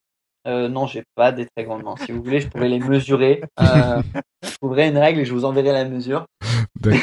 Globalement, D'accord, c'est ça. euh, ça fait pas super grand, mais si tu regardes devant toi, ça va. Par contre, donc, dans des utilisations, productivité et tout ça, oui, dans du jeu vidéo, pour l'instant, j'ai du mal à l'imaginer. Ah ouais. Vraiment, Euh, personnellement, c'est vraiment le ressenti que j'ai. Après, il y a des utilisations, mais ça sera pas dans, dans, un, dans une utilisation comme, le, enfin, comme, euh, comme Oculus, par exemple, où tu es totalement immergé, où tu vas dedans. ça sera vraiment, euh, par exemple, je joue à un jeu, je sais pas, enfin, comme la démo, comme la démo Pac-Man. Minecraft. La démo Minecraft qui a été faite, c'est un très bon exemple. Tu as une table, tu joues sur ta table. La démo Minecraft qui a été faite à la conférence Xbox, à l'E3. D'accord. Côté fluidité, C'est extrêmement fluide. pas de lag? Non. Euh, et alors, j'ai repéré un truc, alors, euh, ça aussi, je l'ai retranscrit dans l'article. Si tu secoues ta tête violemment et que tu cours en avant, euh, alors oui, j'ai essayé des trucs bien débiles et je passais bien pour un con. Au bout d'un moment, HoloLens a du mal à, arrive plus à te suivre. Et donc, il va pas se mettre à laguer, il s'arrête.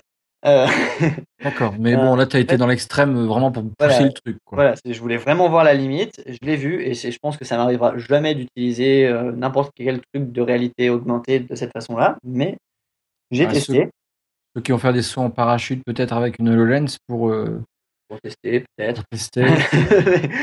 Globalement, je pense Il y en avait-. Il y en avait beaucoup d'HoloLens dans la salle où vous étiez Vous étiez combien Et est-ce que vraiment ils en avaient euh, à foison quoi Je veux dire. Ouais. euh, ah ouais. Euh, globalement, en plus de mémoire, il y avait plusieurs salles pour le faire euh, qui étaient ouvertes en même temps et les HoloLens, il y en avait beaucoup déjà rien que dans ma salle.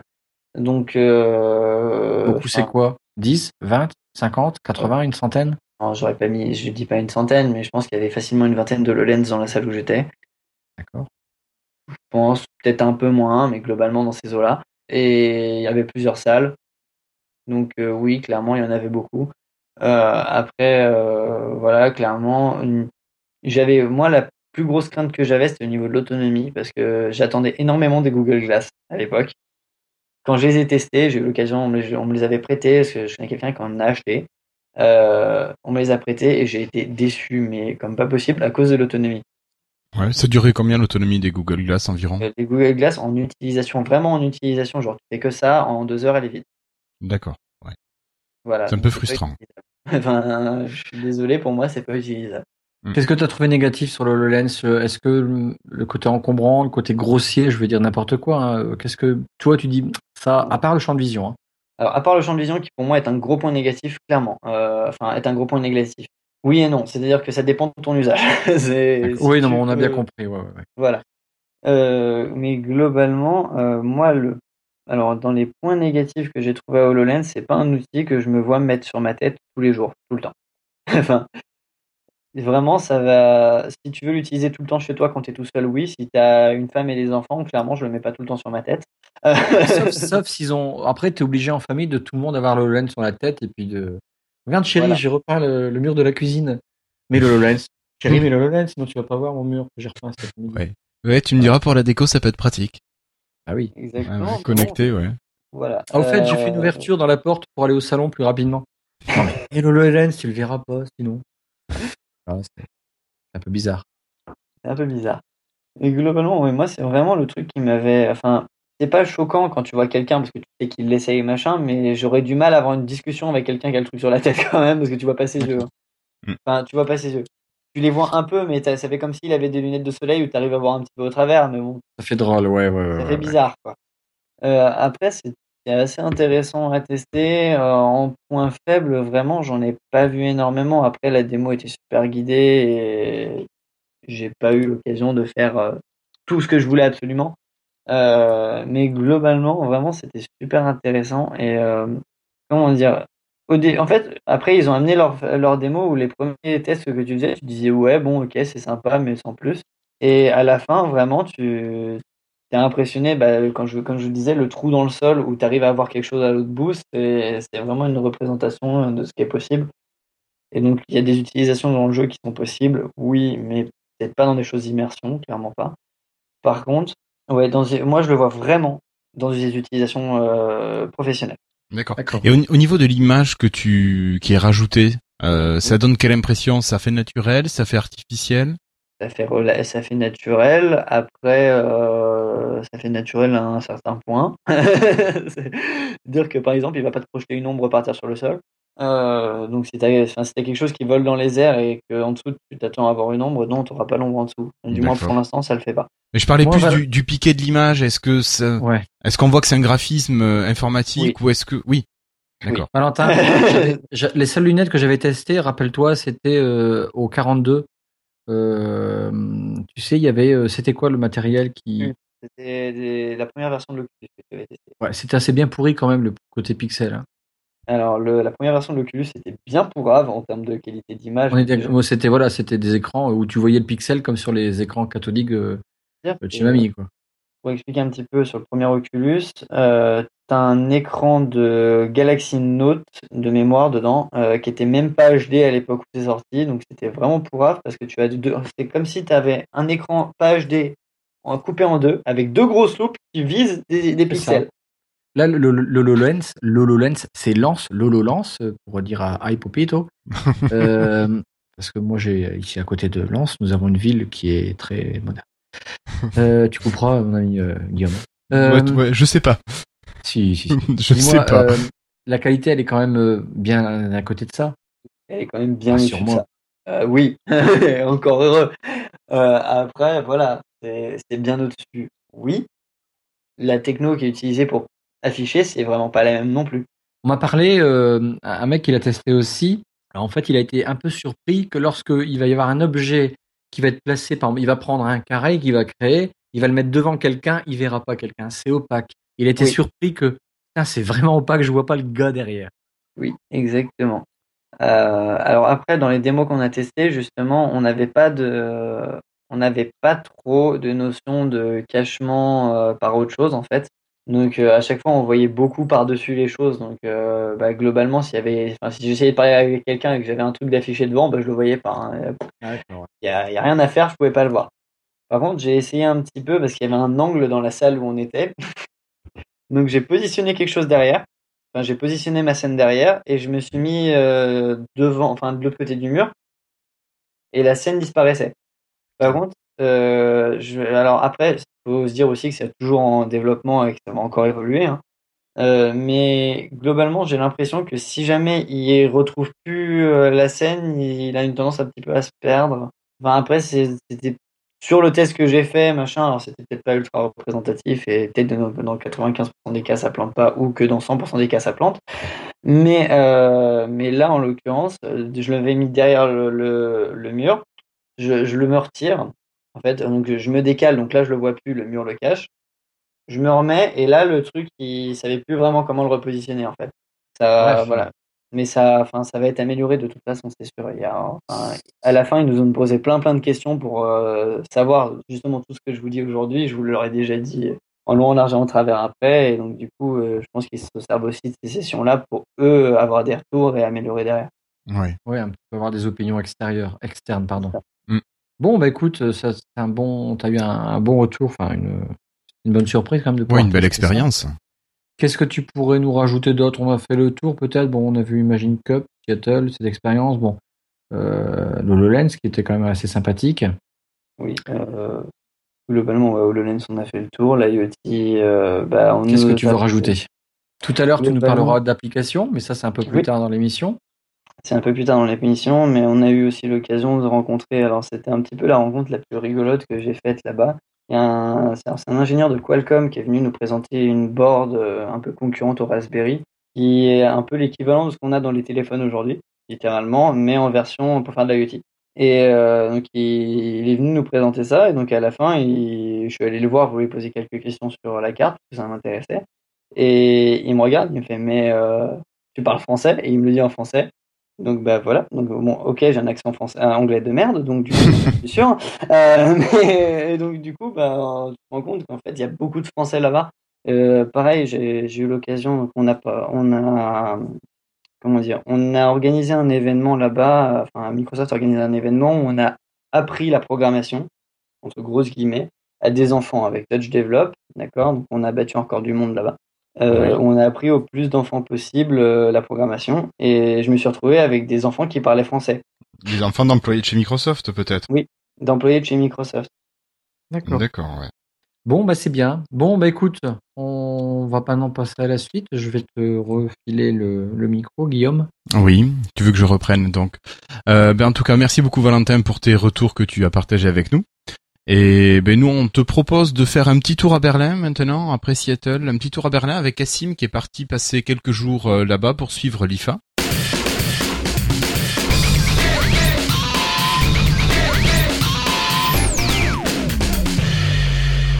Donc euh, Cassim, qu'il est, on va faire vraiment l'essentiel de ce qui était à retenir de cet événement berlinois. Peut-être d'abord avec les produits Windows 10 mobile, Cassim, avec euh, Acer qui présentait quel- quelque chose d'assez intéressant? Euh, oui, bah, Acer, ils ont présenté le premier Windows 10 mobile euh, haut de gamme depuis pas mal de temps euh, sur Windows Phone, euh, qui ne soit pas fabriqué par Microsoft, j'entends. Donc, ils ont présenté le, Acer Jade Primo. Il n'y a pas le nom, le meilleur nom de la planète, mais par contre, il, a donc, pire. il a, il a des spécifications intéressantes, puisque donc il va être basé, donc il aura un écran de 5 pouces, alors, je me. Euh, un écran de 5 pouces HD, et avec surtout un processeur Snapdragon 808 à l'intérieur, donc c'est du une puce euh, très haut de gamme euh, actuellement, euh, qui permet surtout qui est compatible avec euh, la fonction Continuum de Windows 10. Mhm. Et euh, c'est quelque chose que Acer a beaucoup mis en avant pendant sa présentation, puisqu'ils l'ont présenté comme euh, un PC phone, euh, un- voilà, un- presque un Pocket PC. On est peut-être revenu au Pocket PC. Euh, donc un PC dans la poche euh, qu'on peut transformer en, en PC de bureau une fois mis sur un dock euh, compatible. Et ça donnait vraiment envie. On voyait quelque chose qui, qui était fluide entre le passage euh, mobile, le passage, j'allais dire PC entre guillemets? Alors, moi, j'ai pu prendre le téléphone en lui-même en main. Par contre, la démo, ils ont fait qu'une seule démo de Continuum, c'était sur scène. Et c'était avec un prototype, donc euh, je pense que ça vaut, ça donne pas. euh, Ouais. On peut pas vraiment juger sur, sur ça, je pense. Et si Par jamais on se basait euh, là-dessus, est-ce que tu as vu le branchement En combien de temps Non, en switch? Non. Non, euh, ils ont vraiment. euh, Enfin, pendant la démo, ils étaient un peu tremblotants et tout. Ils ont, ils ont un peu euh, ga- galéré. Ils avaient peur? euh, euh, bah, c'est enfin, c'est stressant quand tu es en train de faire une démo sur scène en live. Euh, Ouais, surtout que t'as dû mais- la répéter 15 fois et mais- ça marchait mais- les 15 fois et puis il suffit d'une fois où ça plante. Voilà. Euh, puis il y avait apparemment il y avait un des protos qui était qui avait des problèmes et tout. Donc bon. Euh, donc euh, surtout, enfin, en plus la, quand c'était- la vidéo était pas bonne, on voyait pas très bien quoi le l'écran. Mais euh, non, a priori, il n'y a pas de raison que ça ne marche pas, surtout avec euh, les spécifications qu'impose Microsoft derrière en termes de puissance. Euh, donc ça, il n'y a pas de raison que ça ne marche pas. Euh, non, ce qui était plus intér- plutôt intéressant, je trouve, c'est déjà qu'un constructeur euh, se lance sur cette fonction et puis que donc euh, oui, quand on a un constructeur autre que Microsoft qui se lance Oui, sur Windows oui, oui. Phone euh, avec du haut de gamme quoi. Et puis Acer qui fait du haut de gamme, c'est quand même plutôt, enfin, Euh, ils en font sur, euh, sur Ouais. Ouais, ouais, ils en font, Mais mais ils, ils sont pas connus fabricant. majoritairement pour ça. Ouais, c'est pas un gros fabricant de, pour, le, pour le mobile. Oui, pour le mobile non plus. Ouais, ouais. Euh, donc juste pour les spécifications, parce qu'on me demande.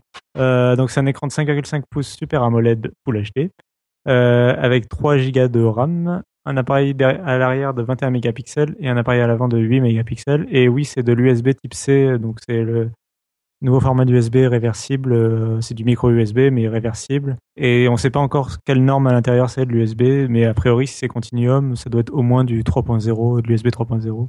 Ouais, on Euh, est sur des, normes assez élevées. Bah, il faut que, en gros, il faut que de, par ce port, il faut qu'il y ait de la vidéo qui passe, plus euh, le clavier et la souris. Donc, euh, voilà. Ouais, ouais, ça fait du monde. Euh, D'ailleurs, euh, Acer a annoncé qu'il lancerait, en plus du dock, ils vont lancer une euh, gamme d'accessoires avec ce téléphone. Donc, euh, et c'est très enthousiaste. Et donc, oui, euh, voilà, ils vont lancer toute une gamme d'accessoires. Donc, ils sont assez enthousiastes. Euh, moi, j'ai pu rencontrer le patron de la division mobile d'Acer. donc, pour D'accord. en parler. Et t'as pu discuter, ouais. Ouais, ouais, euh, le patron international. Ah, donc bien. vraiment qui chez, qui dirige la conception du produit donc c'est intéressant parce que du coup il parle il peut parler un peu sans langue de bois marketing donc c'est un peu plus intéressant Euh, et donc justement euh, donc ils sont il est un peu revenu sur les raisons euh, enfin je lui ai demandé pour les raisons euh, qui poussent euh, Acer à lancer euh, un produit haut de gamme sous Windows 10 Euh, donc en fait c'est vraiment donc Continuum qui les a convaincus déjà d'une part D'accord. parce que bah, Acer, par contre, ils sont connus comme fabricants de PC. Donc pour eux, c'est ça suit une certaine logique de proposer un téléphone qui peut se transformer en PC en fait. Et d'autre part, c'est aussi, alors, enfin ça c'est pas propre, propre à Acer, mais euh, j'ai rencontré plusieurs fabricants sur le salon et euh, ils étaient assez unanimes pour me dire que la nouvelle stratégie de Microsoft qui consiste à euh, lancer moins de Lumia qu'avant. euh, oui, ça va leur faire de la place, forcément. Ouais, les, les encourage et ils se sentaient un peu asphyxiés avant, euh, surtout en France. Et donc ce sera moins le cas dorénavant. Enfin, ils, Ouais. ils sont un peu plus. en- C'est un peu le serpent qui se mord la queue parce que si les fabricants s'étaient peut-être plus investis sur euh, le, le marché des smartphones, peut-être que Microsoft ça n'aurait moins sorti ou enfin Nokia n'aurait moins sorti, je sais pas. Bah non, parce que enfin Nokia à l'époque était fabricant, donc ils étaient concurrents comme les autres et donc ils voulaient euh, le marché. Microsoft n'est plus dans la même position, donc c'est pour ça qu'ils reculent. euh. Non, euh, bah, en tout cas, euh, voilà, en tout cas ils sont plus, euh, ils sont plus enthousiastes maintenant avec les récentes annonces de Microsoft. D'accord. Je trouve ça assez intéressant. Ouais, ouais, ouais. Sous Windows 10 mobile, à part ça, on a un autre produit. C'est le l'Arcos. L'Arcos. Ouais, alors bon. Euh, alors, alors, moi, je suis plutôt enthousiaste euh, pour le Ouais, coup. moi c'est Arcos. euh, bon, comme Oui, ça, je, comme ça, je serais réfractaire, mais j'ai peut-être tort. hein. Bah alors, du coup, pareil, j'ai pu le prendre en main. Pour, enfin, c'est un téléphone. Ils avaient déjà lancé un téléphone qui était très très entrée de gamme comme Acer. Oui. Un peu trop. tu sais, c'était presque pire qu'un Lumia 530 et tout ça. Donc c'était vraiment, ouais, ouais. voilà. Vraiment l'entrée entrée de gamme. Là, ils sortent quelque chose d'un peu plus costaud. Donc c'est du un Qualcomm Snapdragon 210, un 4 cœurs avec 1 Go de RAM Ouais. et un écran. Euh, C'est la même 1280. chose que le 435, il me semble. Alors Non, sauf l'écran, l'écran qui est euh, 5 pouces IPS 1280 par 720. Donc en fait, c'est plutôt un con- concurrent euh, du Lumia 640, je trouve, D'accord. en termes de voilà de spécifications, taille d'écran, etc. Euh, sachant que par contre, contrairement au 640, il va être lancé à 120 euros euh, au mois de novembre. Donc euh, je trouve que pour le prix, euh, au vu des spécifications, c'était pas trop mal. D'accord. Après, le design, euh, voilà, casse pas trois pattes à un canard. Ouais. C'est plus, les- c'est plus les Arcos qu'on a connus quand même. Quoi. Ah non, ça c'est sûr. euh, Ah, bah, ça- Mais ils ont une euh, image, c'est vrai, comme dit Guillaume, bah, ça fait tout de suite. Ah, Ben oui, voilà, tu dis, euh, ouais. Puis Ah, euh, sur Android, ils ont des, des stores qui sont bridés aussi. Il y a des choses comme ça, il me semble, avec Arcos. Donc, euh, euh, ça c'est à l'époque. Maintenant, ouais, euh, c'est- c'est, j'ai, Alors, j'ai une c'est- vieille image alors. Euh, depuis un an là, il se, il se- c'est vrai qu'avant, et, euh, d'ailleurs, je, l'ai- je l'ai dit au mec que j'ai rencontré euh, que j'étais pas très fan des produits Arcos au cours des dernières années.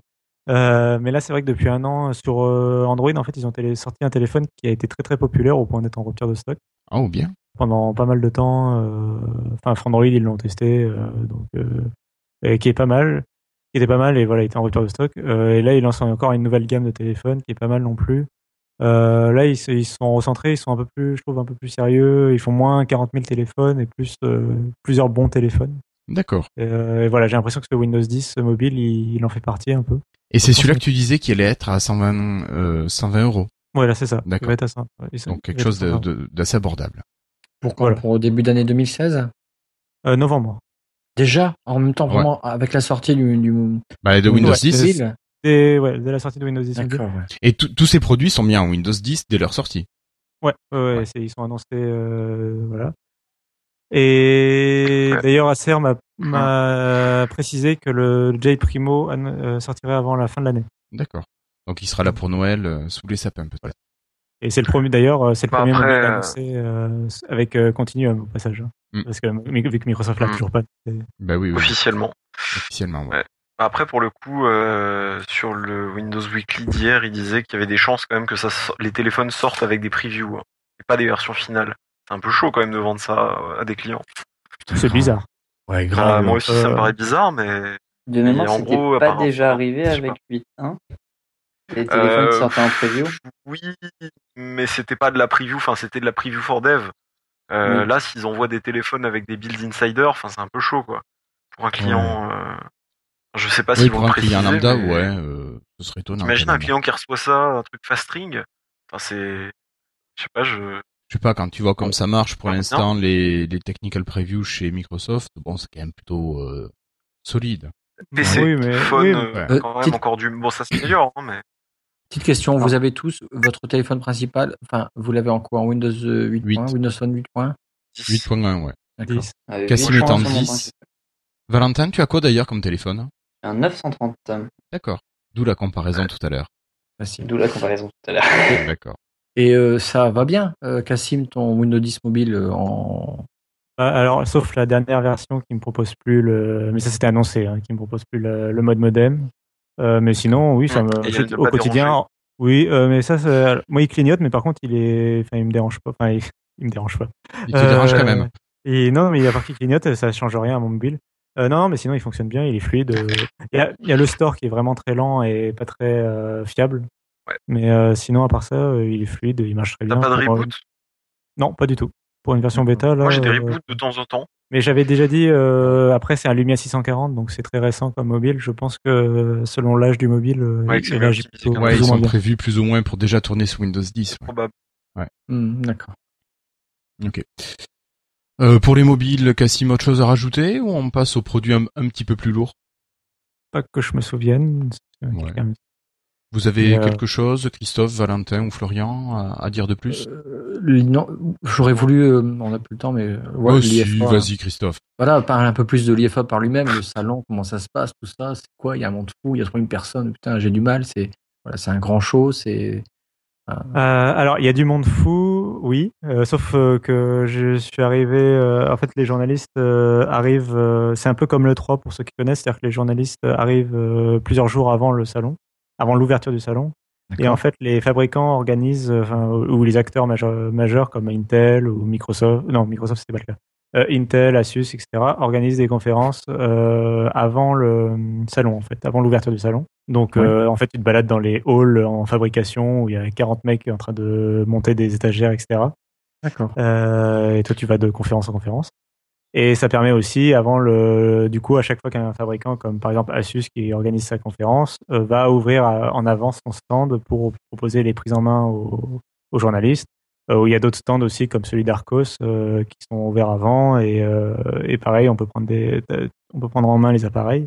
Euh, moi, finalement, euh, il y a eu qu'un seul jour où j'ai, euh, avant de partir, où euh, le salon était ouvert et où j'ai vu euh, plutôt, bah, du coup, c'est ouvert à- après, c'est ouvert au public. Euh, donc euh, là, il y a vraiment beaucoup de monde sur le dernier jour. Mais justement, euh, c'est pratique d'avoir les jours avant, en fait, où tu peux plus euh, te balader. C'est des jours Après- professionnels et après tu as le jour Ouais, vraiment euh, les ouvertures grand public. Tu es resté combien de temps? Voilà. Euh, je suis resté. C'était la semaine dernière. Euh, je suis resté. une- Oui, oui, je suis resté une semaine. Je suis resté du mardi au samedi.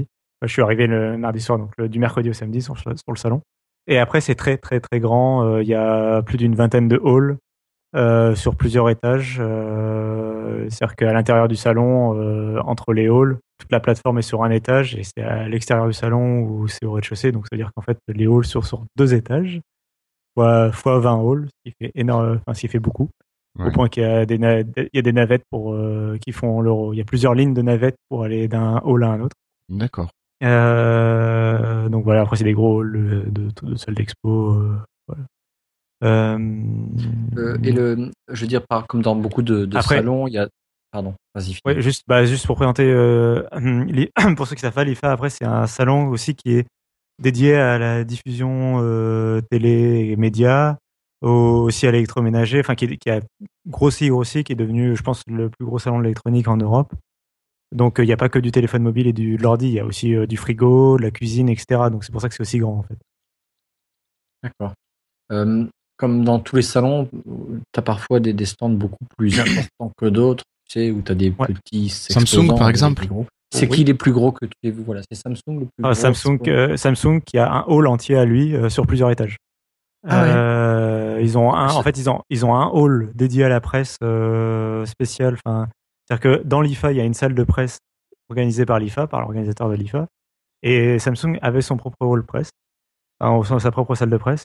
Et en plus, il y avait un hall de, dédié aux produits Samsung, donc un très gros hall en cercle avec euh, voilà euh, où ils avaient tout le- leur Galaxy Note, leur tablette, leur montre, etc. D'accord. Donc c'était clairement Samsung. Euh, Après, voilà, il y a Intel qui a un gros morceau, euh, alors que d'autres acteurs euh, voilà, sont plus, plus petits. Acer avait un gros morceau. Je suis revenu avec euh, des devices? Hmm, non, Allez, dis-le, dis-le, dis-le, ça, ça, ça me gênera pas. non, non, je suis pas revenu. Euh, Techniquement, je suis revenu avec une tablette, mais c'est la tablette de la rédaction et pas de.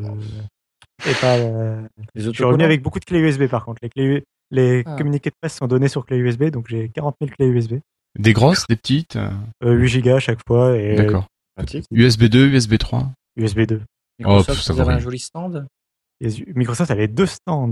Oh non, deux. Putain. Deux stands à Oh, l'opposé du salon. C'est autre chose maintenant. Hein. Ouais, ouais. Euh, mais que j'ai pas pu visiter parce qu'ils n'étaient pas ouverts euh, quand j'y suis allé. Bon, après, c'est des stands. Après, Microsoft, voilà. euh, par exemple, la conférence de Microsoft n'est pas forcément très intéressante parce que c'était le Microsoft euh, partenaire des fabricants Ouais. et pas le Microsoft euh, fabricant des surfaces ou des Lumia, par exemple. Donc euh, finalement, valait mieux aller sur le stand du fabricant, c'était plus intéressant. Euh, en stand multi-fabricant, le plus intéressant c'était Intel, qui, euh, bah, qui forcément avait plein de produits. Qu'est-ce qui t'a le plus euh, bluffé Tu Bluffé. retiendrais dans 20 ans, tu diras, ah, c'était ça. Euh, ouais, je sais pas si je retiendrai vraiment quelque chose, euh, à part que j'ai été malade le premier jour. Non, bah si. euh, Enfin après, moi, pour, pour moi, le plus marquant, euh, bon, c'était parce que c'était mon premier salon aussi. Enfin, c'est bah, l'organisation du salon, quoi. C'est la première fois que je faisais des conférences et tout ça. C'est euh, la première fois que je faisais- que j'interviewais quelqu'un, etc. Donc, euh, c'est intéressant. Euh, voilà, c'est enfin, c'est plus l'expérience du coup personnelle que je retiendrai. Euh, sur les annonces, euh, bah si, quand même, le téléphone d'Acer. C'est Ouais, difficile finalement, à il t'a de plu quand même. Ah bah, moi, je trouve quand même, enfin, en termes de si- signal, quand même, c'est, moi, je trouve que c'est le- un des trucs les plus intéressants pour Microsoft du salon, quoi. C'est un fabricant qui lance un téléphone haut de gamme, quoi. Pour moi, c'est, c'est pas Ouais, c'est bien, hein, c'est bien que ça sorte enfin. Bah, euh, pour l'instant, Microsoft, ils ont pas donné des signes de, feu- enfin, je veux dire, c'est pas comme si Windows 10 mobile était sorti depuis 6 mois et que d'un coup il cartonnait ou quoi. C'est, ils le sortent avant que ça commence à cartonner, quoi. Ouais, ouais, non, mais bien sûr, bien sûr. Euh, donc c'est plutôt positif. Ouais. Ah ouais, ouais, ouais, très positif. Bon, euh, Windows 10 euh, mobile, il va marcher quand euh, Apple il le mettra sur leur système, quoi. Bon. Et puis qu'ils en font la pub. Ouais. Qui feront un iPad Pro. Oh, pardon. Non, on avait dit qu'on n'en parlait pas. Ouais, on avait dit qu'on parlait pas des, des Non, blues. non. Alors, allez, on continue. Non, on continue. On va parler par contre d'une belle copie de la Surface Pro, par contre, Cassim, là. Avec un convertible euh, le- de chez Lenovo, non? Un Mix Le, le, 700. le Lenovo Surface Pro 3, tu veux dire? Voilà, le Lenovo Surface Pro 3. Alors non, ils l'ont appelé le Lenovo Mix 700, comme tu disais, je t'ai coupé. Alors c'est une copie de la Surface, au point que les gens, oui, se demandaient si c'était euh, licencié par Microsoft, s'ils achetaient une licence euh, de design. Parce que, enfin vraiment, c'est donc c'est une tablette avec un pied ajustable et une clavier qui fait, un clavier qui fait office de couverture. Alors, le clavier paraît lisse et rigide comparé à celui de la Surface Pro qui est légèrement duveteux et avec une, une légère souplesse. Voilà, alors euh, pour les claviers, donc c'est Lenovo, donc ils reprennent le design des claviers ThinkPad euh, donc, qui, sont, qui sont sur leur PC professionnel. Ouais. Euh, surtout au niveau de la forme des touches et tout. Euh, après, oui, en effet, euh, sur le clavier en lui-même. Alors, premier point, il est, il est inclus avec la tablette. Ah, ça c'est un très bon point. Donc, Oui. euh, voilà. Point d'importance, quand même. Après, voir mal. le prix de la sortie de la tablette, mais bon. à partir Lenovo, de... Très cher. ouais. Euh, non, à partir de 700 euros. D'accord. Dollars. Enfin, 700 à partir de 700 dollars, oui, pardon. T'as pu la toucher, cette tablette? Euh, oui, oui, je l'ai pris en main, ouais. Ouais, ouais. C'est lourd, c'est bien Euh, par rapport à une Surface Pro 3. Point de vue poids. Alors, point de vue de poids, je suis très nul pour évaluer les poids. Euh, c'est peu ou prou la même chose. Euh, Ce qui est plus intéressant, c'est qu'elle est plus fine. Elle est un peu plus légère et un peu plus fine. Euh, surtout Putain, plus fine, ça se remarque parce qu'elle est fanless en fait. Elle a pas de ventilateur. Donc il y a toute là. En fait, quand on regarde une Surface Pro, on a le hum, l'épaisseur du ventilateur, enfin la grille d'aération qui fait une sorte de surépaisseur. Oui. Euh, bah, Voilà. En fait, la, la Lenovo Mix, c'est exactement la même chose sans ça en fait. C'est donc elle est un- elle a ça de finesse en, en, en plus quoi. D'accord. Euh, donc de ce côté-là, voilà. Il y a eu une comparaison qui a été faite avec la Surface Pro ou pas? Euh, Je veux dire, un tableau, ça existe? T'en as vu un? Euh, ah, un tableau de comparaison Non, Euh, j'ai fait une comparaison de la taille et de la finesse euh, en photo. Mais Alors par contre, au niveau des processeurs, on est euh, la Surface Pro 3 qui est un processeur euh, Intel Core de quatrième génération. Là, on est sur du Skylake sixième génération. c'est. Euh, pas ces processeurs qui, lorsqu'ils chauffent, baissent de régime? Non. non. Non, euh, bah, par contre, euh, enfin oui et non. Euh, si ils peuvent déjà, mais après euh, pas plus que la Surface Pro 3. D'accord. Mais après, par contre, ce qui est intéressant, c'est que la Surface Pro 3 a des processeurs de la gamme U, donc c'est une gamme euh, ultra basse consommation, mais quand même fait pour des portables, des ultra portables. D'accord. Alors que la Lenovo a des corps M, M, ouais. qu'on retrouve sur les MacBooks par exemple, le nouveau MacBook. Donc c'est des, c'est un- plus bas en consommation, ça se situe entre l'Atom et le, les corps U. Donc euh, c'est ce qui permet d'être fanless. Euh, alors le Core M de- du MacBook c'est d'une ancienne génération. Donc là on ne sait pas les performances de la Mix euh, 700 de Lenovo, on ne sait pas euh, quelle performance elle aura. Par contre, ça, devrait être moins performant. Si Microsoft reste sur la même gamme de processeurs, ça devrait être moins performant que la Surface Pro 4.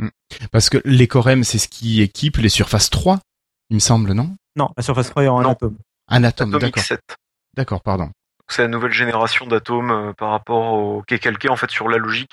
En fait, Intel ces derniers temps, ils calquent tout, que ce soit Core M, Atom, euh, sur les Core i, puisqu'ils avaient donc Core i3, Core i5, Core i7. Ils ont fait avant, t'avais les atomes, tu sais, Z euh, machin truc 2700, je sais plus quoi dans les T100.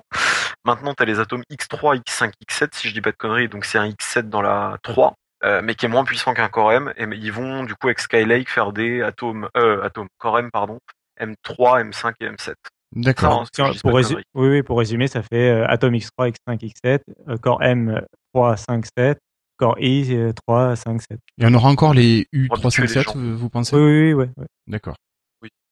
La Surface Pro sera équipée des Core U encore. euh, encore. Sûrement pour la quatrième euh, J'espère. génération. Je pense, on peut se, je pense. Donc le petit C'est point, logique, mais ouais, la petite limite de la de la Mix 700, c'est un SSD qui ne va que, enfin, je veux dire que jusqu'à 256 Go.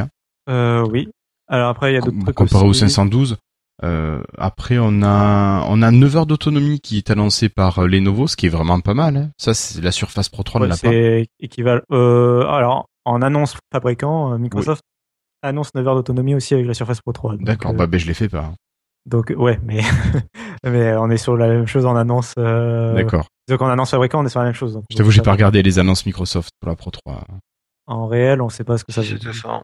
D'accord. ouais. Après, euh, bon point pour la, le Novo encore. Euh, deux, deux ports USB. Ah oui. Un port de chaque côté sur la tablette. Hein, euh, C'est bien ça. Ouais, ça c'est bien. ça. Euh, sachant que par contre, euh, le deuxième port USB euh, joue le rôle. Alors, il y, a un- il y a un port USB 2.0 et il y a un port USB 3.0 jaune. Et le port USB 3.0 jaune joue aussi le rôle de port d'alimentation. C'est-à-dire quand elle est branchée au secteur, on n'a plus qu'un seul port euh, 2.0. Ah, ah oui.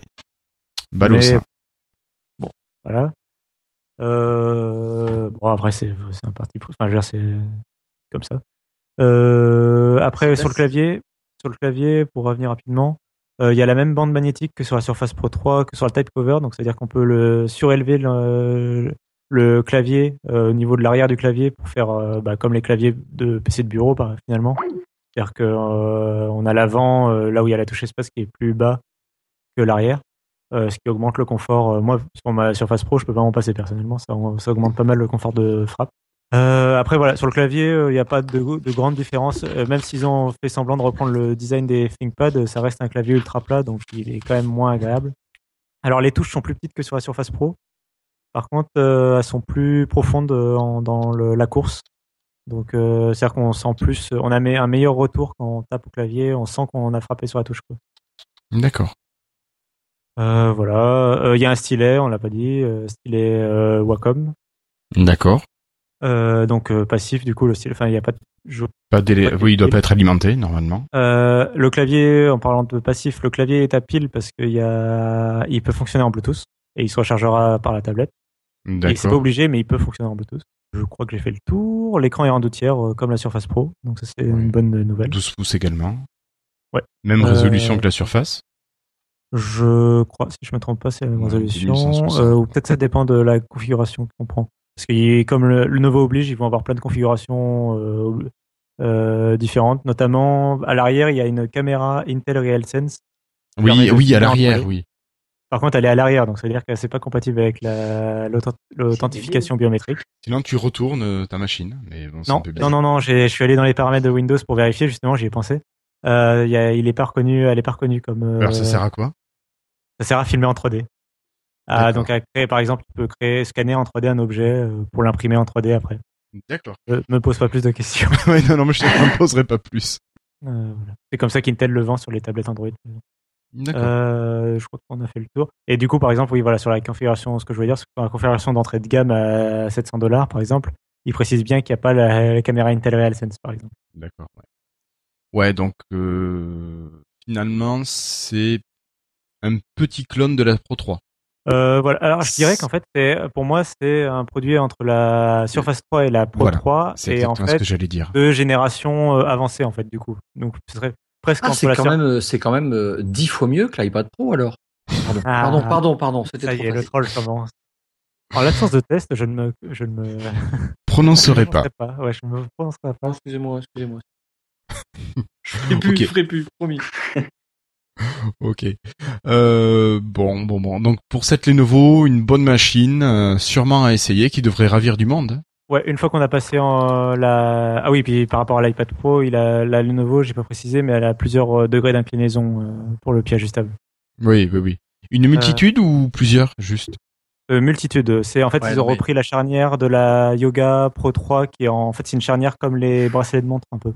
Et à cette époque-là, je veux dire, maintenant, euh, euh, ça serait débile de faire une, un pied avec une seule position, quoi.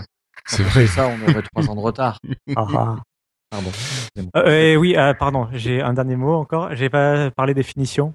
Euh, la tablette, elle est en aluminium, enfin euh, effet aluminium, euh, mais pas le même. Du coup, c'est, enfin, par rapport à la Pro, à la Surface Pro qui est en vapor euh, MG, là, le, le matériel, de- ouais, le- l'alliage de magnésium, l'alliage magnésium de Microsoft. Là. Euh, bah, je suis beaucoup moins fan perso. Enfin, je, enfin, je suis un gros gros fan de l'alliage magnésium de Microsoft. Mm. Je voilà, euh, je le trouve l'aluminium de la Lenovo plus froid et puis sur le modèle d'exposition, il était déjà abîmé. Alors, euh, je sais que c'est un prototype et que c'est un modèle d'exposition, mais bon. Ouais. J'ai un peu peur, euh, voilà, de. de- Donc, de Ouais, euh, un bon intermédiaire, euh, enfin un, un ultra portable euh, convertible d'entrée de gamme, enfin pas d'entrée de gamme, mais Ouais, une fois qu'on a Pas passé la. Non, Non, pas de enfin- gamme, mais abordable quand même. ouais, abordable. De gamme- voilà, c'est de plus ça que je cherchais. Ouais. Euh, une fois qu'on a passé le, le fait que c'était une copie de la surface, euh, c'est une bonne machine en fait, euh, Ouais. au, niveau, au fond en fait. Mais quelqu'un qui fait, veut pas bien, claquer hein. des milliers des cents comme, euh, enfin, comme dans une surface pourra peut-être être intéressé par celle-là, ouais. Et l'intérêt aussi, on- on, c'est le réseau de distribution de Lenovo qui est beaucoup plus gros que celui de Microsoft. Ouais, enfin maintenant avec les livraisons par internet, ça va très vite. En 48 heures, tu l'as, voire 24. Non, mais je parle, de- je parle d'autres pays. Euh, Oui, d'accord, pas forcément. Il n'y a même pas de surface lancée en- dans leur pays, par exemple. d'accord. Oui, Euh, bien sûr. C'est chez nous, mais tu as raison. Ok. Bah après, il faut juste avoir conscience des limites du Core M. On, Oui. on les, on les connaît pas encore avec ces nouvelles générations, donc il faudra voir les tests. Mais Mais il faut voir effectivement ce que, vont- que vont être les nouvelles générations. Si, si on se dit que c'est une qualité un petit peu en deçà, légèrement en deçà d'une Pro 3, on peut peut-être se attendre des performances un petit peu moindres et on a un tarif qui est un peu Vu le prix, c'est très acceptable, hein, je Ouais. pense. Ouais, ça a l'air d'être une machine homogène. euh, ouais. Euh, après, forcément, c'est en gros, je dirais que la Surface Pro 3, enfin, on l'a déjà dit, mais euh, je pense qu'on est plusieurs à cet avis, c'est le meilleur hybride détachable euh, que tu peux avoir. Après, si tu es prêt à faire quelques sacrifices, tu vas trouver des hybrides comme celle-là.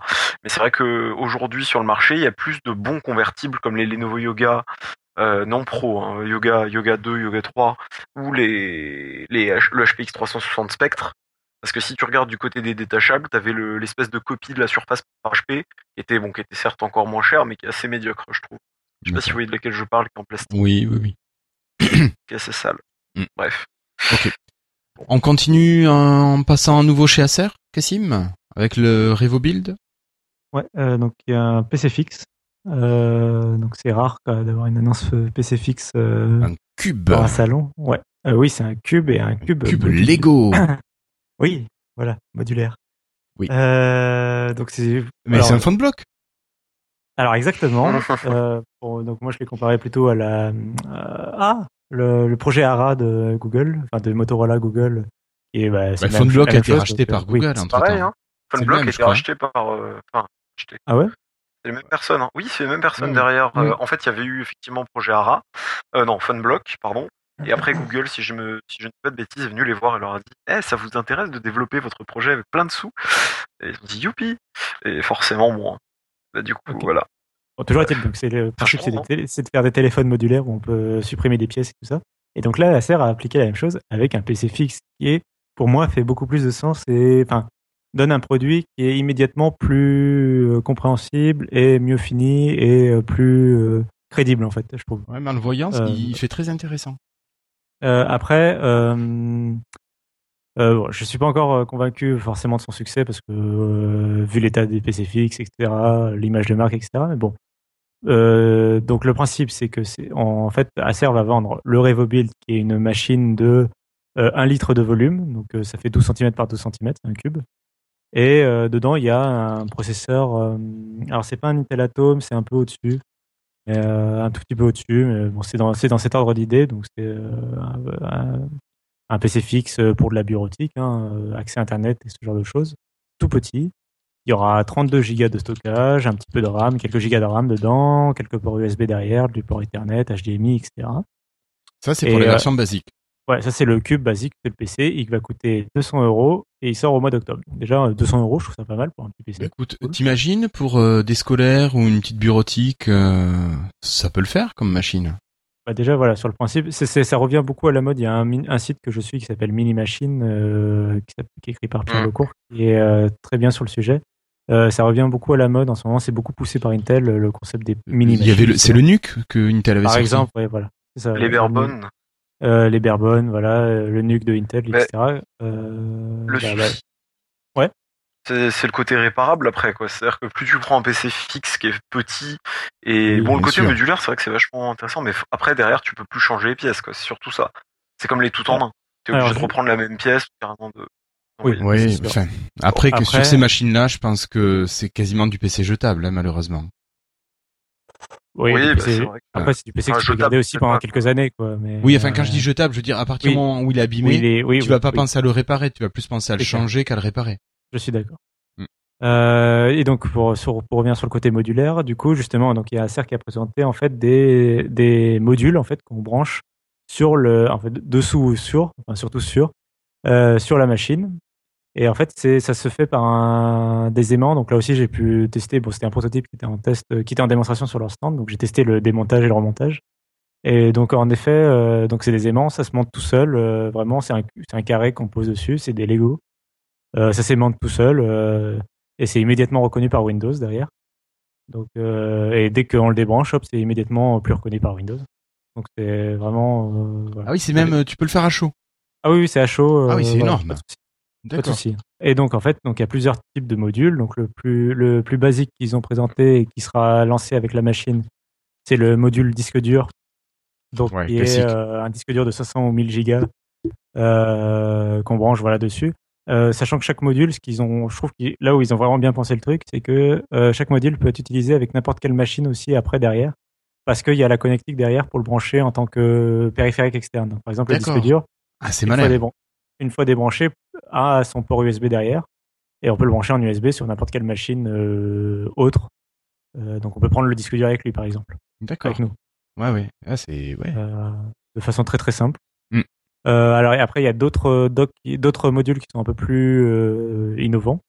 C'est donc il y a un module de voix, donc ça, ça va être clair. C'est avec il y a un DAC dedans dédié, D'accord. plus des microphones pour Cortana intégrés au truc. D'accord. Euh, donc il y a tous, tous les ports qu'il faut derrière. Euh, après il y a et il y a moi le module qui m'a le plus plu, c'est le module euh, batterie wireless. En fait c'est un bloc qu'on met au sommet de la machine Oui. et donc quand il est branché, à l'intérieur il y a une batterie qui va se recharger du coup vu qu'elle est branchée. Ouais. Et euh, de par dessus il y a une base, enfin c'est à l'intérieur il y a une base de recharge sans fil pour les Lumia par exemple. Donc tu peux poser ton Lumia, il se recharge. D'accord. Et une fois que- C'est- ouais.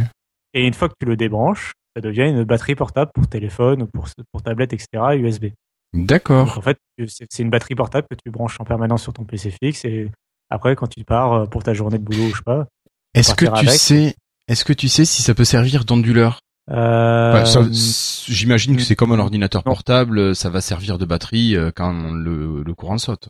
c'est une bonne question. Je pense pas parce que je pense pas que la- la- l'aimant soit capable d'alimenter le PC. En fait, je pense que le PC est capable d'alimenter l'aimant et la- le module. Et je pense pas que le module pas soit de capable. sens, euh, Ah, ça serait, ça c'est dommage que ça le fasse pas. Euh, ce serait plus compliqué, mais euh, mais ouais.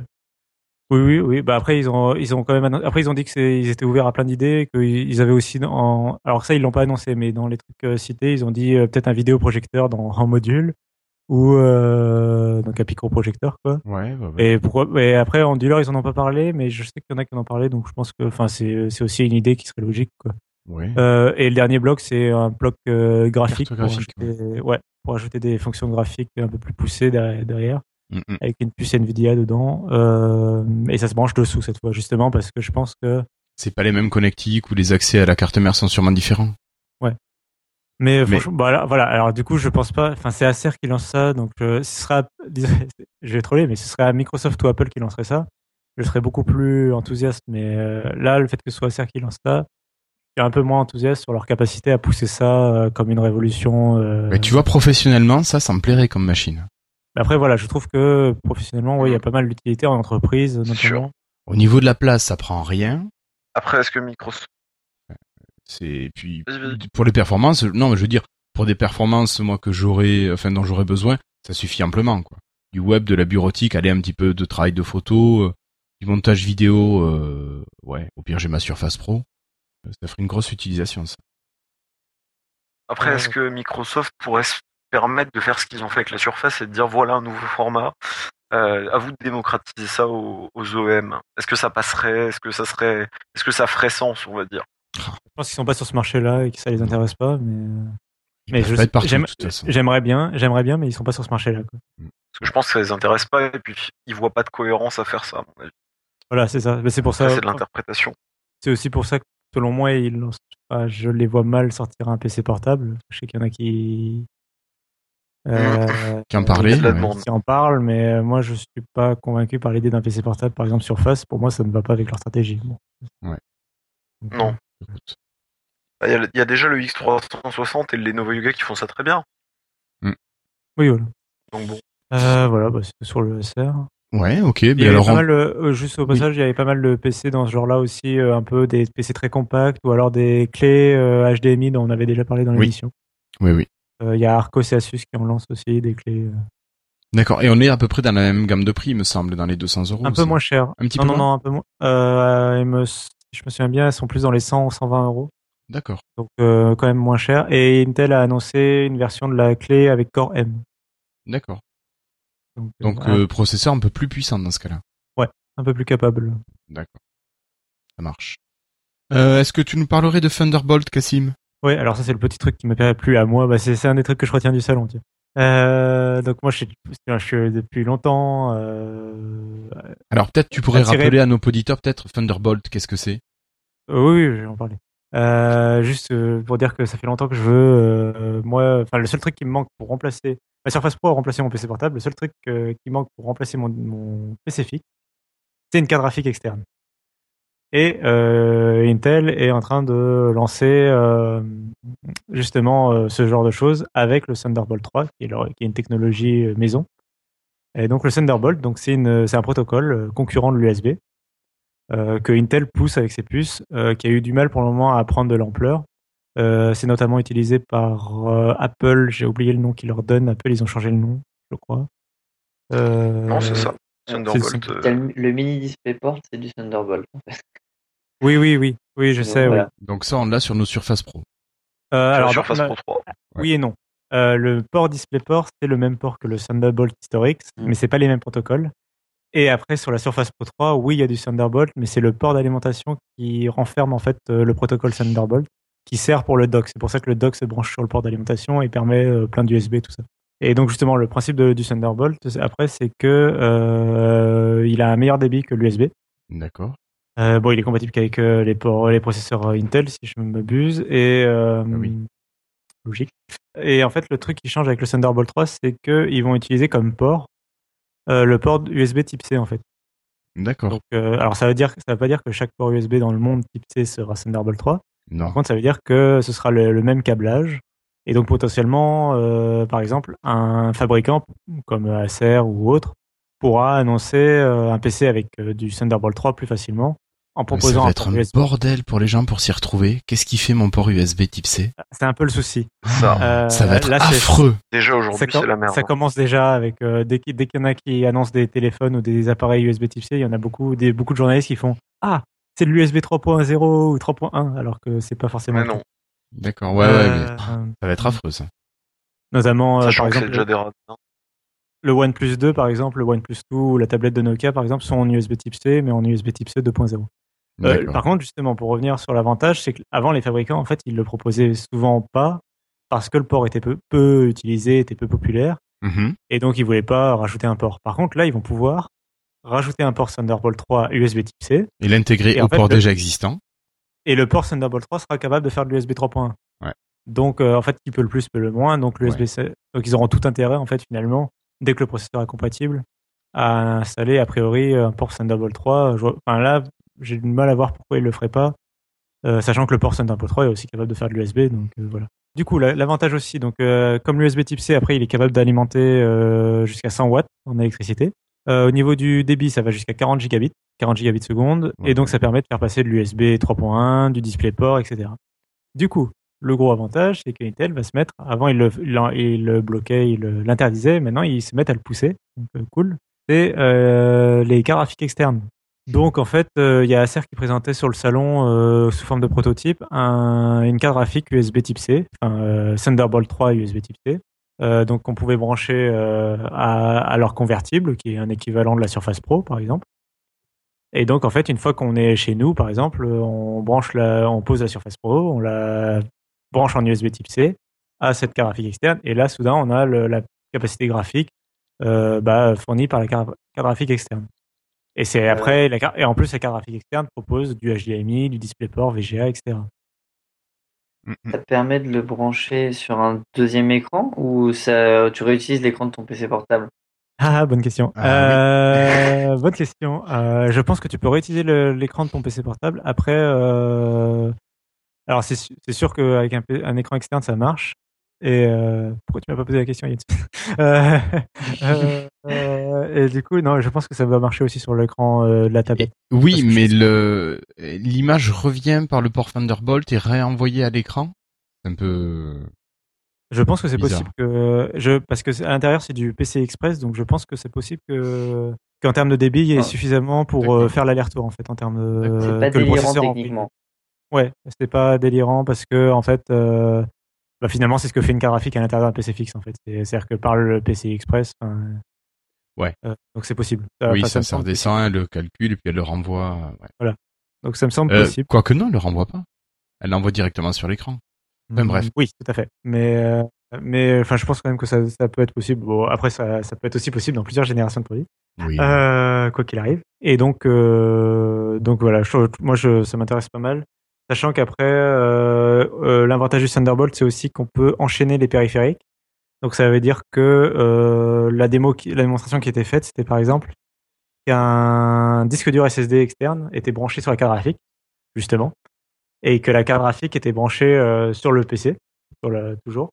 Et en fait, le PC avait accès du coup au SSD externe, D'accord. Ok. parce que voilà, tout s'enchaîne. Ça sert tout. parfois de hub. C'est ça, ça peut ça. Et donc on peut imaginer, voilà, bah, on peut imaginer un dock euh, pour la Surface Pro par exemple, qui fasse euh, bah, comme le dock actuel USB, etc. Et en plus brancher derrière au dock euh, une carte graphique externe. Et là, à ce moment-là, on- finalement, on a plus grande différence avec un PC fixe. Enfin, on peut remplacer le PC fixe par une machine unique. Quoi. Ouais, ouais, ouais. Donc c'est une machine, c'est voilà, c'est une, un- pour moi c'est une technologie qui est assez prometteuse. Euh, et je reviens, et l'USB Type C aussi était présenté sur pas mal de stands. Et il y a beaucoup de produits qui sont lancés avec de l'USB Type C. Euh, ça aussi a l'air très très prometteur. hein. Par exemple, il y avait un stand où tu avais un Chromebook Pixel, un MacBook et une tablette Nokia qui étaient toutes euh, reliées, tout, était relié en USB Type C. Euh, et le Chromebook qui a deux ports était en plus relié, euh, même trois ports qui étaient en plus reliés au, au secteur. Et il y a tout qui se rechargeait. Euh, donc tout rechargeait tout. Et euh, si on débranchait la prise du secteur, en fait les batteries s'équilibrent. Donc c'est-à-dire que si le Chromebook est à 100% et que le MacBook est à 10% de batterie, il va charger le MacBook. Si le MacBook est à 100%, c'est lui qui va charger le Chromebook. Parce qu'il n'y a plus la notion euh, de maître et d'esclave comme on pouvait avoir avec l'USB par exemple. D'accord. C'est-à-dire qu'un jour, par exemple, si, un- si une surface est un jour USB Type C et qu'un Lumia est USB Type C, on peut imaginer que ton Lumia il recharge la surface éventuellement. D'accord. Il va pas apprécier. Oui, mais euh, mais voilà, c'est pour dire, c'est pour vraiment illustrer le fait que et lui, ton Lumia pourrait avoir accès aux données en termes de disque dur, aux données de ton ta tablette autant que la tablette pourrait avoir accès aux Ouais, Lumia. ça serait bien ça. Donc il y a vraiment cette notion, euh, qu'il y a plus cette notion de d'esclave maître euh, comme il y avait avec l'USB avant. D'accord. D'accord, d'accord. Bon, enfin, on va peut-être avancer un petit peu, que là, on a quand même fait euh, deux bonnes heures sur, sur ces deux dossiers. Quelques petites news rapides, messieurs? Si je vous parle de Microsoft qui arrête des applications Lumia telles que Carnet de voyage et quelques autres, euh, est-ce qu'on a des informations sur les raisons qui poussent Microsoft à agir de la sorte? Pas vraiment. Pas vraiment? C'est un peu triste. Ouais. Enfin, si, officiellement, on a une raison. Oui. Alors, est-ce que tu peux nous la dire? Alors, ce qui a été annoncé sur le blog Conversation, si je ne dis pas de bêtises, hein, puisque c'est le blog utilisé par Microsoft pour communiquer avec tout le monde, enfin les, les fans, les journalistes, tout ça, euh, c'est parce que au jour d'aujourd'hui, il y a trop d'applications photos sur Windows Phone. Ça, pour le coup, je pense qu'on sera à peu près tous d'accord. Oui, on en oui, ça- ok. dans l'émission, de toute manière. Hein Ok. Et par exemple, alors je vais prendre, je vais parler de l'iPhone, hein, mais euh, ça, ça marche sur d'autres téléphones. Vous voulez faire un panorama, il vous faut pas une appli panorama au système directement dedans. Vous voulez faire un ralenti, pareil, il vous faut pas euh, hein, une appli pour rajouter un filtre dessus ou autre. Vous voulez faire, euh, alors ça c'était chez HTC par exemple, donc je change de téléphone, mais sur les HTC One, vous aviez aussi le ce qu'on ce qu'on appelle refocus. Je sais pas si tout le monde voit bien ce que c'est. Peut-être que je devrais expliquer. C'est une application qui sert à refaire la mise au point de la photo. Donc on peut avoir choisi de d'avoir comme plan net le premier plan. Or, on s'aperçoit que le sujet était en deuxième plan, donc on va pouvoir euh, modifier la mise au point et, avoir la netteté sur euh, bah, le nouveau deuxième plan. Ouais, disons Exactement, que ça. parce qu'en ça fait, il fait plusieurs. Ouais, il fait Ouais. plusieurs photos. Ça prend trois quatre photos, ouais, c'est bien, mais bon. Bah, tu, Ça moi, je, enregistre après les. ouais, ouais, mais je trouve que la qualité avec refocus, en tout cas, était moins bonne que lorsque tu prenais directement ta photo bien cadrée. Oui, ça c'est sûr. Bon. Bah, Après, c'est pas, c'est pas, il y avait, en fait, à la base, c'est dérivé des, des, des technologies Litro, si je dis pas de bêtises, euh, qui à la base font, font, font ça, mais avec des appareils plus perfectionnés. Euh, moi, l'appli qui me choquait le plus, c'était Panorama. Je crois que je l'ai déjà dit, mais Panorama, enfin, les, moi, j'ai jamais réussi à sortir un Panorama bien foutu avec. C'est vrai. J'ai trouvé toujours moche, pixelisé, de mauvaise qualité. Enfin, là, le, comment dire, on voyait bien que si tu prenais ça avec un 930, t'avais pas 20 millions de pixels sur la photo. hein. Maintenant, prendre un panorama, c'est bien, mais bon, il doit pas être non plus, il doit pas faire 10 km de long, puisqu'au final, tu vas le regarder où et quand. Voilà. Euh, Tu vas regarder un panorama, tu vas imprimer soit sur une photo 16 neuvième, soit ta télévision qui est 16 neuvième, mais le panorama, en fait, t'en profites pas beaucoup finalement de cette photo. Ok. Moi, je Donc bon. pas- Oui, c'est vrai qu'après, effectivement, c'est un peu ça. Donc du coup, ils arrêtent ça, donc soi-disant pour simplifier un petit peu et tout remettre derrière euh, dans l'appli photo de base de Windows 10 Mobile, sachant que certaines de ces applis utilisaient le SDK Nokia Imaging. Alors c'était un, SD un SDK, donc un outil, euh, de, enfin plusieurs outils, une boîte à outils, on va dire, euh, créé, développé par Nokia à l'époque, euh, pour créer des applications un peu exclusives et se différencier quand ils faisaient encore des Windows Phone, et auxquelles donc HTC et consorts, tous les constructeurs n'avaient pas accès en fait. C'est une raison qui pourrait être plausible. Euh, le souci, c'est que c'est pas la première fois qu'ils disent ce genre de choses et que euh, très généralement, ils ne réintègrent pas les fonctions et qu'en plus, là, dans le poste, c'est bien clairement précisé, euh, on remettra certaines fonctions, celles qu'on trouve les plus importantes. Donc c'est très arbitraire, on sait pas lesquelles, on sait pas ce qu'on a des chances de retrouver, ni quand. Hein, Est-ce que c'est dans six mois, est-ce que c'est dans un an, est-ce que c'est à la sortie de Windows 10 mobile? Donc voilà un petit peu. D'accord.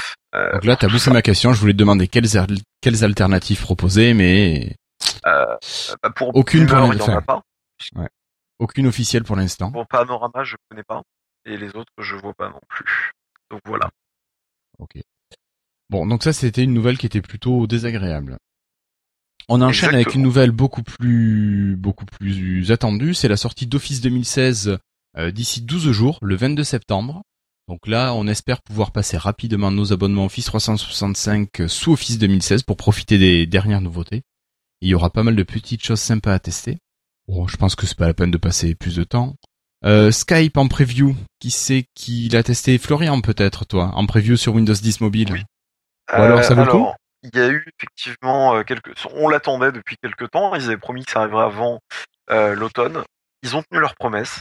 C'est arrivé sur le store le 4, si je dis pas de bêtises. Ouais. Euh, Ah. Oui, oui, oui, oui c'est ça. Je Ouais, le crois, début de mois. C'est ça. Hein. Oh, C'était 4 oui, soir, pas si je me rappelle. Euh, donc c'est récent. Ça marchait et ça se rapproche vraiment bah, de, de ce qu'on attendait. C'est-à-dire qu'en gros, c'est une intégration directement en fait en remplaçant l'appli euh, SMS de base. C'est-à-dire que vous allez sur un contact qui serait un contact Skype et téléphone, par exemple, vous allez pouvoir choisir entre l'envoyer sur Orange ou sur Skype. Finalement, c'est assez proche de ce qu'on avait sur Windows Phone 7, euh, un peu mieux intégré. Euh, là, il y a eu une mise à jour d'ailleurs aujourd'hui qui fait que c'est beaucoup plus fluide. Enfin, je sais pas si toi tu l'as constaté aussi, mais moi je trouve que c'est beaucoup plus fluide aujourd'hui. J'ai pas pu faire la mise à... J'ai pas encore fait la mise à jour. Ah, merde. Bon, bah du, du coup, je trouve que parce que parfois quand je relançais l'appli, j'avais des petites latences. Là, pour le coup, c'est beaucoup plus euh, réactif et on récupère un peu plus rapidement. C'est pas encore instantané, mais c'est une preview, donc ça, ça viendra. Euh, petit truc que j'aimerais voir arriver, mais c'est un détail, euh, le fait que de savoir si les contacts sont connectés ou pas sur Skype, plutôt que d'envoyer des messages à des gens qui sont pas connectés et qu'on le sache pas. Mais sinon, non, je suis bon, ils ont tenu leur promesse, c'est intégré. J'attends de voir arriver ça sur Windows 10 PC. Oui, voilà, pour moi, ils ont pas tenu la promesse, donc c'est pas sorti sur Mais ils Windows ont tenu en 10. partie. Après, il reste encore 10 jours. Il faut espérer que euh, bah, dans quelques jours, ils vont nous sortir ça. Ok. Après, j'espère juste que ça sera plus fini que ce qu'on a sur euh, sur euh, sur euh, Phone, vu que PC est déjà sorti. Du coup. D'accord. Euh, merci Florian. On a eu une petite news Xbox que Olivier nous a partagé. Quelqu'un l'a regardé ou pas Pas encore? Euh, c'est pour dire que la preview Windows 10 va bientôt Ah oui. commencer et qu'ils vont en fait faire un système où les membres qui sont déjà inscrits dans le programme preview euh, vont pouvoir s'inscrire en fait pour être euh, vu que c'est une, une, une version quand même très grosse euh, du système quoi, qui va passer à Windows 10, euh, une mise à jour majeure, bah, ils veulent que ce soit plutôt, même en preview, ils veulent que les gens s'inscrivent d'eux-mêmes. Donc, Ce sera dans l'application preview. euh, ils vont faire ça dans. Et tout le monde ne sera pas fourni en même temps. Ils vont trier par euh, ceux qui donnent le plus de feedback, etc. Ouais, En gros. ce qui est assez logique pour l'instant. En gros. Et c'est c'est prévu pour tout le monde en novembre. Ok. Cassim, à la demande du chat, on- il faudrait que tu parles de certains appareils. Est-ce que tu peux nous faire ça en condensé, s'il te plaît? Je vais essayer. Euh, donc rapidement, on me demande, de- on pose des questions sur deux machines entrée de gamme, qui sont l'Arcos Flip et l'Acer Cloud, Cloudbook 11. Alors l'Arcos Flip, c'est un convertible euh, donc euh, avec l'écran qui se retourne derrière le clavier comme les Yoga, en 11 pouces, si je ne me trompe pas, avec du de l'Intel Atom qui coûtera 250 euros et qui sortira en novembre. Donc c'est le principe, c'est de faire un PC voilà vraiment entrée de gamme, puis c'est le premier convertible d'Arcos. Euh, j'ai été plutôt agréablement surpris des finitions euh, de l'ensemble. Pour une machine à 250 euros, c'est vraiment pas mal. Euh, bon, après, les caractéristiques sont standards. hein. c'est un 11 pouces en 1366 par 78, euh, 32 Go de stockage, 2 Go de RAM, Intel Atom, etc. Euh, rien de révolutionnaire. Ju- juste les, sur l'écran, l'écran est écran de type TN, mais pas IPS. Mais il est de bonne. enfin, sur le prototype que j'ai testé, il était de bonne qualité. Euh, par contre, l'écran tactile, je l'ai pas trouvé de très bonne qualité. C'est-à-dire que euh, sur les machines entrée de gamme, il y a ce phénomène sur certaines machines où à la place d'avoir une vitre, c'est pas la même euh, matière et du coup, en fait, c'est le glissement du doigt est vraiment très désagréable et c'est un peu la situation, c'est-à-dire qu'il y a le doigt qui accroche. Je sais pas comment le décrire, mais ça fait ça sur les machines particulièrement entrée de gamme. D'accord. ouais. Donc voilà, après c'est peut-être le prototype, il faudra voir sur la machine définitive. Mais ça peut être intéressant à 250 euros. Et la Cercle Cloud Bleu, Cloudbook, j'y arrivé, 11 de, d'Acer. euh, j'ai pu le prendre en main très très rapidement, j'avais pas beaucoup de temps. L'intérêt de cette machine, c'est que c'est un PC, un netbook cette fois, donc qui est pas transformable, mais qui va coûter moins de 200 euros. Euh, un peu plus puissant, avec de l'atome un peu plus, un peu surcondensé, euh, et un écran 11,6 pouces. Là aussi, les finitions, je les ai trouvées plutôt bonnes pour une machine de cette gamme, avec un grand touchpad. Mais là aussi, il faudra attendre le test. Et je me, j'ai- me rappelle pas de la disponibilité en France. euh, j'ai un trou de mémoire. Mais, euh, mais voilà, c'était vraiment pas, une machine vraiment pensée pour euh, bah, pas cher et le cloud, comme son nom l'indique. Là, j'ai des versions qui sont annoncées pour septembre 2015, donc ça ne devrait pas voilà. tarder. Ouais, ouais, euh, c'est normalement, voilà, c'est dans, de toute façon, c'est pour la rentrée. Et c'est euh, même à moins de 200 dollars, je crois, aux États-Unis. Ouais, il y a une version à 200 dollars avec euh, 64 Go de stockage. Donc voilà. Voilà, en 14 pouces. Euh, donc c'est vraiment euh, du netbook, euh, c'est le, le, le renouveau du netbook, quoi, pour ceux Ouais. qui ont connu. Voilà. Ouais. Ok. Merci beaucoup, Cassim. Messieurs, je vous propose d'enchaîner immédiatement avec les sondages de Florian. Bonjour, vous allez être mis en relation avec votre correspondant. Merci de patienter quelques instants, s'il vous plaît. Encore quelques secondes. Merci. Florian, alors, on parlait de quoi la dernière fois? Alors du coup, euh, la dernière fois, on parlait de Windows 10, hein, puisque ça faisait presque un mois que c'était sorti. Puisque si je dis pas de bêtises, un épisode était le 23 juillet. euh, oh Non, on avait fait un épisode le Non, 30 on en fait encore. Je... et le 29 Bon, bah, on était plus là un mois. Ça faisait un mois que Windows 10 était arrivé, donc on faisait un premier bilan. Alors, on vous demandait en gros est-ce que vous y étiez passé dans le premier sondage? Et puis on vous demandait qu'est-ce que vous en pensiez un mois après la sortie. Alors, sans trop d'étonnement, j'ai envie de dire. hein, il y a eu 36 personnes qui ont répondu au premier sondage. Et on a 75% des gens, donc 27%, enfin, euh, voilà, 75% des gens, donc 27 votes, euh, qui sont passés dès les premiers jours, donc euh, hein, dès que c'est sorti. En même temps, je pense que le public de Lifestyle, même s'il n'y a pas que des très très gros technophiles, euh, il y a toujours des fois l'envie de tester un petit peu les nouveautés, les choses comme ça. Et puis sinon, après, c'est dans la première quinzaine de jours que ça s'est fait. hein. Il y a quand même une personne qui attend effectivement de pouvoir avoir la mise à jour, enfin, qui attendait euh, à l'époque où elle a répondu au sondage, mais personne n'a mis qui ne comptait ne pas passer à Windows 10. Moi, je t'avoue, j'ai un Euh, PC portable qui attend toujours à de passer en Windows 10 de manière Ah, naturelle. il a pas eu la, la, Non. la proposition? Non, pas encore. où t'as réservé et t'attends qu'il télécharge? C'est ça. Ah, après tu peux, sinon c'est à coup de ligne de commande pour que Ouais, ça. ouais, mais ou bon. sinon, mais si tu veux, j'ai mon PC de bureau qui est passé naturellement, la Pro 3 y est passé, ma Dell Venue 8 y est passé aussi naturellement. Après c'est peut-être une question de driver. Est-ce qu'il te dit pas qu'il y a une incompatibilité? Non, ça sur euh, mon hein. deuxième PC de bureau, oui, j'ai ça. Il faut changer la carte graphique. Oui, avec la carte graphique, tu nous avais dit. oui. Ouais. Ouais. Mais non, sur le laptop, il me dit que tout va bien, euh, il suffit que j'attende. Après C'est un que peu long, mais le, le déploiement, je dirais, doit quand même être assez fractionné. Il faut savoir si vous avez suivi les dernières news un petit peu, euh, vous qui nous écoutez, qu'on qu'on est euh, bientôt arrivé quand même à 1 million de machines sous Windows 10. un un million, mois. non. C'est énorme. 100 millions. 100 millions. 100. 100 000, euh, 1 million, 1 million, pardon. Excusez-moi. On était déjà à 75 Je me dis, millions, je crois, il y a 15 jours. Faut l'excuser, il a confondu avec Ah les non, bah chiffres oui, Windows Phone. euh, j'ai- oui. J'ai écrit en, en plus j'ai écrit un article là-dessus euh, sur les 25 millions, donc euh, un million. Euh, globalement, on vous demandait aussi qu'est-ce que vous en pensiez après un mois après la sortie. Pareil, hein, 37 personnes qui ont répondu, 14 personnes, donc un peu plus que la moitié qui nous ont dit que c'était très un peu bien. plus du tiers, un peu plus du tiers. Ensuite, on a effectivement des gens qui ont vu que bah, il y avait quand même des problèmes plus ou moins négligeables. hein. Parce qu'effectivement, du coup, un autre tiers quasiment trouve qu'il y a des problèmes négligeables, et puis après huit personnes, donc presque un autre tiers qui ont des, des soucis quand même un peu un peu plus importants. Enfin, des Et problèmes il y qui a gênent. trois ouais. personnes qui, qui sont ultra contentes, qui, qui trouvent que ça a révolutionné leur utilisation de l'ordinateur. Donc euh. Euh, D'ailleurs, euh, Cassim, je sais que tu as fait un article d'ailleurs sur les 10 points les plus intéressants pour qui, qui valaient le coup de passer à 10. Euh, non, c'est vrai que moi je suis assez d'accord là-dessus, c'est-à-dire que même si 8.8 ils avaient des bon, il a 3 ans d'ancienneté donc il est très stable et tout ça, et il y avait des choses qui me il y a des choses qui me manquent. Euh, il y a des choses vraiment sur 10 qui sont très agréables et euh, par exemple le, le Smart Snap. Hein. Vous voyez de quoi je parle ou? C'est quand tu vas aller appuyer ton application sur une bordure? C'est ça qui va te proposer tout seul tout ce qui est ouvert ou Ouais, le bouton affichage de tâches. hein. C'est pas un truc Ouais. que moi je vais beaucoup utiliser parce que mes écrans sont tactiles donc je fais un glisser euh, ou alors un Windows Tab si vous aimez euh, les raccourcis. Mais euh, c'est très pratique pour les gens qui finalement ben connaissaient pas le tab. T'imagines les gens, j'avoue, quand ils ont plein de fenêtres ouvertes et qu'ils doivent cliquer en bas dans la barre des tâches pour voir et superposer et tout, c'était pas pratique bah, Je sais pas, moi le Windows Tab, je le connais peut-être depuis Windows 2000, voire un peu avant. aussi. Mais, mais, mais pense aux gens qui connaissent pas ça et qui ont 10 fenêtres ouais. ouvertes. Alt-Tab, quand, tu dois passer Le raccourci. Alt-Tab est utilisé par moins de 10% des utilisateurs de, et je crois que c'est moins de 5% des Ah. utilisateurs de Windows dans le monde. Sur Windows 16, j'aimais bien le Windows Tab, tu l'avais un menu aéro, là, je crois que ça s'appelait comme ça. C'était Ah joli. Ouais, Euh, c'était joli, puis ouais. Moi, je t'avoue que Windows 10, à part sur la Dell Venue 8, euh, où je trouve que vraiment ça, ça va super bien. Bon, Ouais. voilà, quoi, ça m'a moi, pas. Je suis pas mécontent, mais je dirais, voilà. je, je dirais que comment dire, euh, je suis quand même content d'avoir passé mes machines. Et puis le problème quand on garde des machines dans un système et puis d'autres dans un autre, c'est que ce niveau du cerveau c'est compliqué de bien bien s'adapter.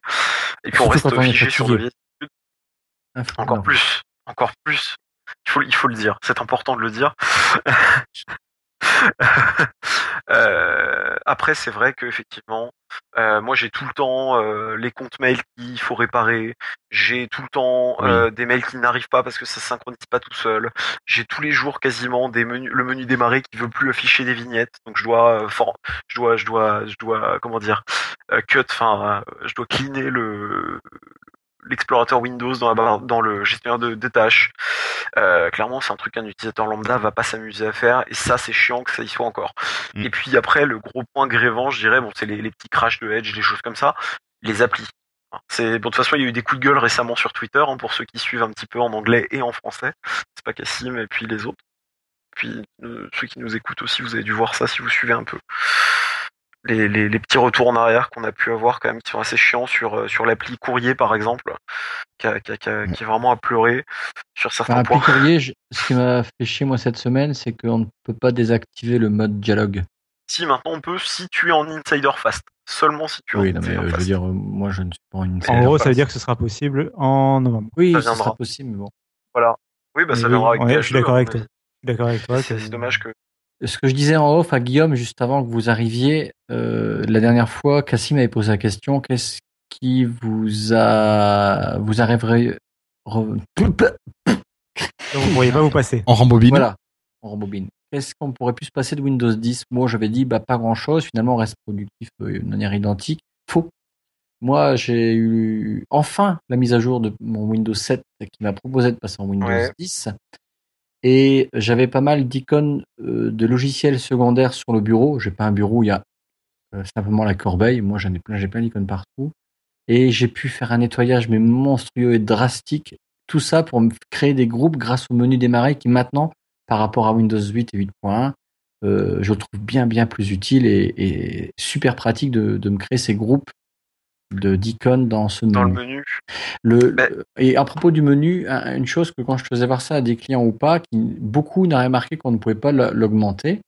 Euh, J'ai remarqué qu'on ne pouvait pas l'augmenter en diagonale. euh, et euh, le côté, l'augmentation du menu démarrer Windows 10 de manière horizontale n'est pas clair, puisqu'on ne voit pas qu'on bouge, on est obligé de bouger par paquet de largeur de tuiles. Alors qu'au niveau vertical, on n'est pas embêté par cette fonctionnalité. C'est fluide de haut en bas sans à-coup. En largeur, non. Et parfois, on s'en rend pas compte. Euh, moi, j'avais pas de soucis Si quand placé déplaces en vignettes. largeur, Non, pas de déplacer Voilà. tes vignettes. Quand tu ton menu démarrer, tu peux la- tu peux l'agrandir latéralement et en hauteur. Voilà. latéralement, Latéralement, il grandit que par paquet de trois petites colonnes. voilà. Et donc, tu t'en Euh, rends pas compte. Ah bon? Bah, écoute, moi, Sur PC, peux- sur alors- mode bureau, Ça je dépend vais de la taille que tu as, j'ai- en fait. Non, mais ça dépend de la taille. Non, tu peux pas l'agrandir en tactile. C'est ça qui est dommage, par exemple. Et Euh, il manque la diagonale. Il manque la diagonale. Tu... Ouais, c'est vrai, tu peux le faire que Regarde, par le haut ou par le bas, mais pas l'augmentation en hauteur et teste en largeur. En largeur, c'est par largeur d'icône. Pouf, pouf, pouf. C'est pas. Oui, mais et tu c'est t'en rends pas compte. seulement. Et Ah, tu veux dire. Ah, d'accord, je vois ce que. Ok. Et en fait, si tu tires, tu l'animation. tires. Euh, voilà. Oui. Par défaut, il fait que trois largeurs de tuiles. Et si tu dis tiens, tu dis à quelqu'un tiens, euh, mais, euh, augmenter la largeur, le premier réflexe c'est pas d'aller en hauteur, c'est d'aller en largeur. Et là, ils se rendent pas compte, bah non, ça marche pas, il se passe rien. Il faut vraiment aller 5 cm à droite Oui, pour se rendre compte Ok. qu'il va Non, bouger. mais si, si, je vois ouais, il faudrait qu'il y ait une fenêtre que- façon fantôme un petit peu qui, qui Voilà. commence à apparaître et qui ensuite se, Ah, moi, pas se compris renforce quand tu arrives à la bonne largeur. C'est du détail parce qu'on passe. Mais oui, mais pour l'utilisateur lambda, c'est possible qu'il s'arrête en disant merde, je peux pas l'agrandir. Et voilà, ça marche pas. La première chose, c'est les premières secondes, boum, ah, ça marche pas. Mais si, ça Ouais. marche. Après, tu, pars, tu vas chercher Non, en diagonale la souris. Putain, j'arrive pas à bien prendre la diagonale. Non, il y en a pas. Ouais, non, mais ça, ça c'est vrai. Ça, je suis d'accord. Euh, effectivement, je suis d'accord. Je voyais pas ce que tu voulais dire au début. Moi, je me disais, mais Ouais. parce que le, le côté 3, tu peux le forcer. hein. Tu peux avoir plus, mais c'est soit du hack de la base de registre, donc un truc que personne ne fera. Enfin, les, les, pas les fous, mais. Les, les gens qui aiment ça, par exemple. Et donc, voilà, j'ai Euh, trouvé ça génial. Le menu démarrer. soit pour, tu as une euh, certaine définition. C'est la définition d'écran et la taille de ton écran hein, qui gère ça. Parce qu'apparemment, tu peux avoir plus de 3. Mais je je connais pas les, les définitions exactes. Euh, un autre truc dommage, enfin moi je trouve ça dommage pour le coup, c'est un détail. hein. En mode tactile, tu ne peux pas faire quatre applis. T'as plus que deux. Oui, hein, pour les snapper, pour les avoir en même temps à l'écran. ça. Voilà. Bon, allez, Euh, je sais pas s'il y a beaucoup de gens qui mettaient quatre applications en même détail. temps, honnêtement. Quatre non, mais trois je m'en servais. Ouais, d'accord. Après bon, je pareil, tu peux pas euh, les bureaux virtuels en tactile, tu peux difficilement, enfin ouais, il y a des trucs à améliorer sur le tactile, je dirais toujours. Mm. Mais bon, je chipote. Mais c'est les applis, hein. c'est les applis à mon sens. Euh, j'ai, j'ai, je me suis rendu compte que dans l'appli film et vidéo, tu n'as pas de quoi lire les vidéos en boucle. Enfin, c'est un Mm. détail, mais Ouais, parce qu'ils disent, il l'a vu une fois, il a pas envie de le relire. euh, ouais, Ils pensent que tu es quelqu'un de normal, donc ils te font confiance. ouais. Bon, c'est, Bon. c'est, Euh, ouais, on va peut-être. euh, Euh, On était dans des Voilà. sondages. Oui, on était dans les sondages. On est toujours, hein, on a juste un peu. Oui, on a un Euh, peu donc digressé. Voilà, après, après j'espère qu'avant novembre, ça va s'améliorer. Hein, parce que ça serait bien que, que voilà. Et si on Et parlait d'Edge les- Non, rien. Qui marche très bien, sauf qu'il y a quelques dire- sites qui bug, moi je trouve avec Edge. Oui. J'en ai trouvé 3-4. Moi Ah, tu veux qu'on en parle un peu là? On, on pourrait, mais euh, on se- si on se le gardait pour dans deux semaines, Non. qu'est-ce que t'en Ah, penses, ouais. Christophe ouais, ça se pourrait Dans deux semaines. Non, mais c'est vrai, on a parlé de tout sauf Edge. Oui, oui, oui, mais c'est vrai. Mais parce que ça marche très bien. C'est pas- c'est- c'est- c'est- c'est- ouais. Ça marche plutôt va- vachement bien. Bon, vous aurez compris que j'aime bien Edge Bon, et les petits Il dessins. manque des petits trucs, c'était parce qu'il manquait des petits trucs, mais on en parlera la prochaine. Oui, mais j'ai cru entendre qu'il y a des petits trucs qui arrivent euh, Voilà. a sous peu. donc, euh, euh, C'est très bien. Euh, Je pense que ça va arriver. Au, au niveau du sondage, concrètement, ce que je vais vous demander cette semaine, alors je sais, désolé, ceux-là, je les ai pas beaucoup relayés. Euh, c'est la rentrée, c'est une période compliquée pour beaucoup de gens. Hein. Euh, après, ça dépend de l'emploi que vous avez, mais ça peut être compliqué hein, quand vous êtes professeur, que vous travaillez dans certains domaines ou autres. Euh, ce qui explique que je suis un peu moins. Bref. Ce que je vais vous demander, en gros, c'est justement par rapport à cette nouvelle vague de suppression d'appli. Est-ce que ça vous dérange? Est-ce que c'est des applis que vous utilisiez Est-ce que ça vous inquiète? Puisque c'est la deuxième fois hein, qu'ils suppriment des applis. Alors, je dis pas que c'était des chefs-d'œuvre. Hein. Pour le coup, les applis euh, qu'ils ont supprimées, c'était pas les applis les mieux craftées du monde, euh, contrairement à ce que j'avais dit pour santé forme et pour. Euh, et pour, carnet de voyage est quand même bien chiadé, je trouve. Hein. Alors carnet de voyage, oui, c'est vrai, c'est vrai. Mais est-ce que finalement, elle était si utile Et je t'avoue, je devais la lancer une la- fois par semaine. Pas plus, mais... Ah, quand même. Tu la lances pas, Tu lances quand même, hein, souvent. Ouais, quoi. ouais, je lance quand même, ouais. Moi, dès que j'ai appris que c'était supprimé, je l'ai j'ai enlevé du téléphone de rage. J'ai- Enfin, de rage. Faut pas, j'exagère un peu évidemment, mais euh, Mm, C'est pour parce pas que me- insensible, toi. ouais. Exactement. Et puis en plus, c'est pas comme s'ils avaient trollé, hein. c'est-à-dire qu'ils ont annoncé la suppression de carnet de voyage pour ceux qui ont regardé. Et puis le, le lendemain, il y a eu une mise à jour, du oui. carnet de voyage. Franchement, franchement, est-ce que c'est le truc à faire ça? Bah, elle était prête, la mise à jour, elle était prête, faut pas, faut pas chercher. Il l'a envoyé. Après la... Entre la, déci- la décision et ceux qui codent les applis, à mon avis, ben, voilà, c'est pas les mêmes. Et Donc, on était euh, bon pour, voilà, voilà. ça. Ok. Merci beaucoup, Florian. Alors, de euh, vu le temps qui est déjà passé, on va vous, on va juste citer l'application dont on vous parlera, ben, finalement la semaine prochaine. C'est l'application Slack. Donc, c'est euh, un client de messagerie, euh, euh, de messagerie, une gestion collaborative de projet même, voilà. Donc un outil vraiment très très flexible, très sympa, bien rapide. Donc nous on marche avec depuis une dizaine de jours pour le tester et on refera un point bien détaillé voilà dans dans 15 jours. Éventuellement, on peut parler quand même pour zapper, mais Valentin, il a son app. c'est le moment. Ah bah oui, bien sûr. Oui, euh, donc euh, j'ai testé une application il n'y a pas longtemps qui est sortie sur, euh, sur Windows Phone, qui est une exclusivité Windows Phone en plus. Alors je sais pas si vous connaissez Line, donc c'est Oui. une application de chat qui est, alors, Asiatique. qui est pas très connue en France, mais qui est asiatique et qui fonctionne du feu de Dieu en Asie. Euh, et donc ils ont sorti un jeu, alors qui est très inspiré euh, de Candy Crush, sauf qu'au lieu de enfin au lieu de d'échanger deux, deux cubes ou deux comment dire deux, Deux objets deux objets, vous allez bouger toute la ligne. Mais donc du coup, en fait, ils ont fait plein d'énigmes, ils ont euh, ils ont fait plein de game design autour de ça qui est super bien foutu. Le jeu est gratuit, c'est une exclu Windows Phone et il fonctionne du feu de dieu. Donc c'est Cube Heroes et euh, Line, euh, donc euh, c'est la société qui le fabrique et c'est Cube Heroes et ça fonctionne très bien. Et par contre, le seul truc, c'est que bah, sur comme Candy Crush, toutes les, euh, en gros, on a 5 vies et une fois qu'on les a utilisées, c'est 30 minutes pour récupérer une vie. C'est un peu chiant, mais euh, c'est super sympa. Et Voilà. elle est en version euh, bêta ou version Non, non, normale Public, enfin, c'est pas une bêta cachée ou quoi que ce soit, c'est vraiment une, une finale. Ok. Et franchement, c'est très très sympathique. Et c'est du Voilà. Windows 8 ou du Windows 10 Parce que là je vois pas sur mon 15-20. Alors, je suis sur Windows 8. D'accord. Euh, alors, attends, je vais vérifier tout de suite. Ah, Line Cubirose. Ouais, c'est ça. C'est Line Cubirose, c'est pour ça. Voilà. Ok. Ok, ok. Ben on mettra le lien euh, sur le billet. Ça marche. Voilà. Ok. Merci beaucoup, Valentin. De rien. Et puis on va continuer avec la dernière partie des freetiles.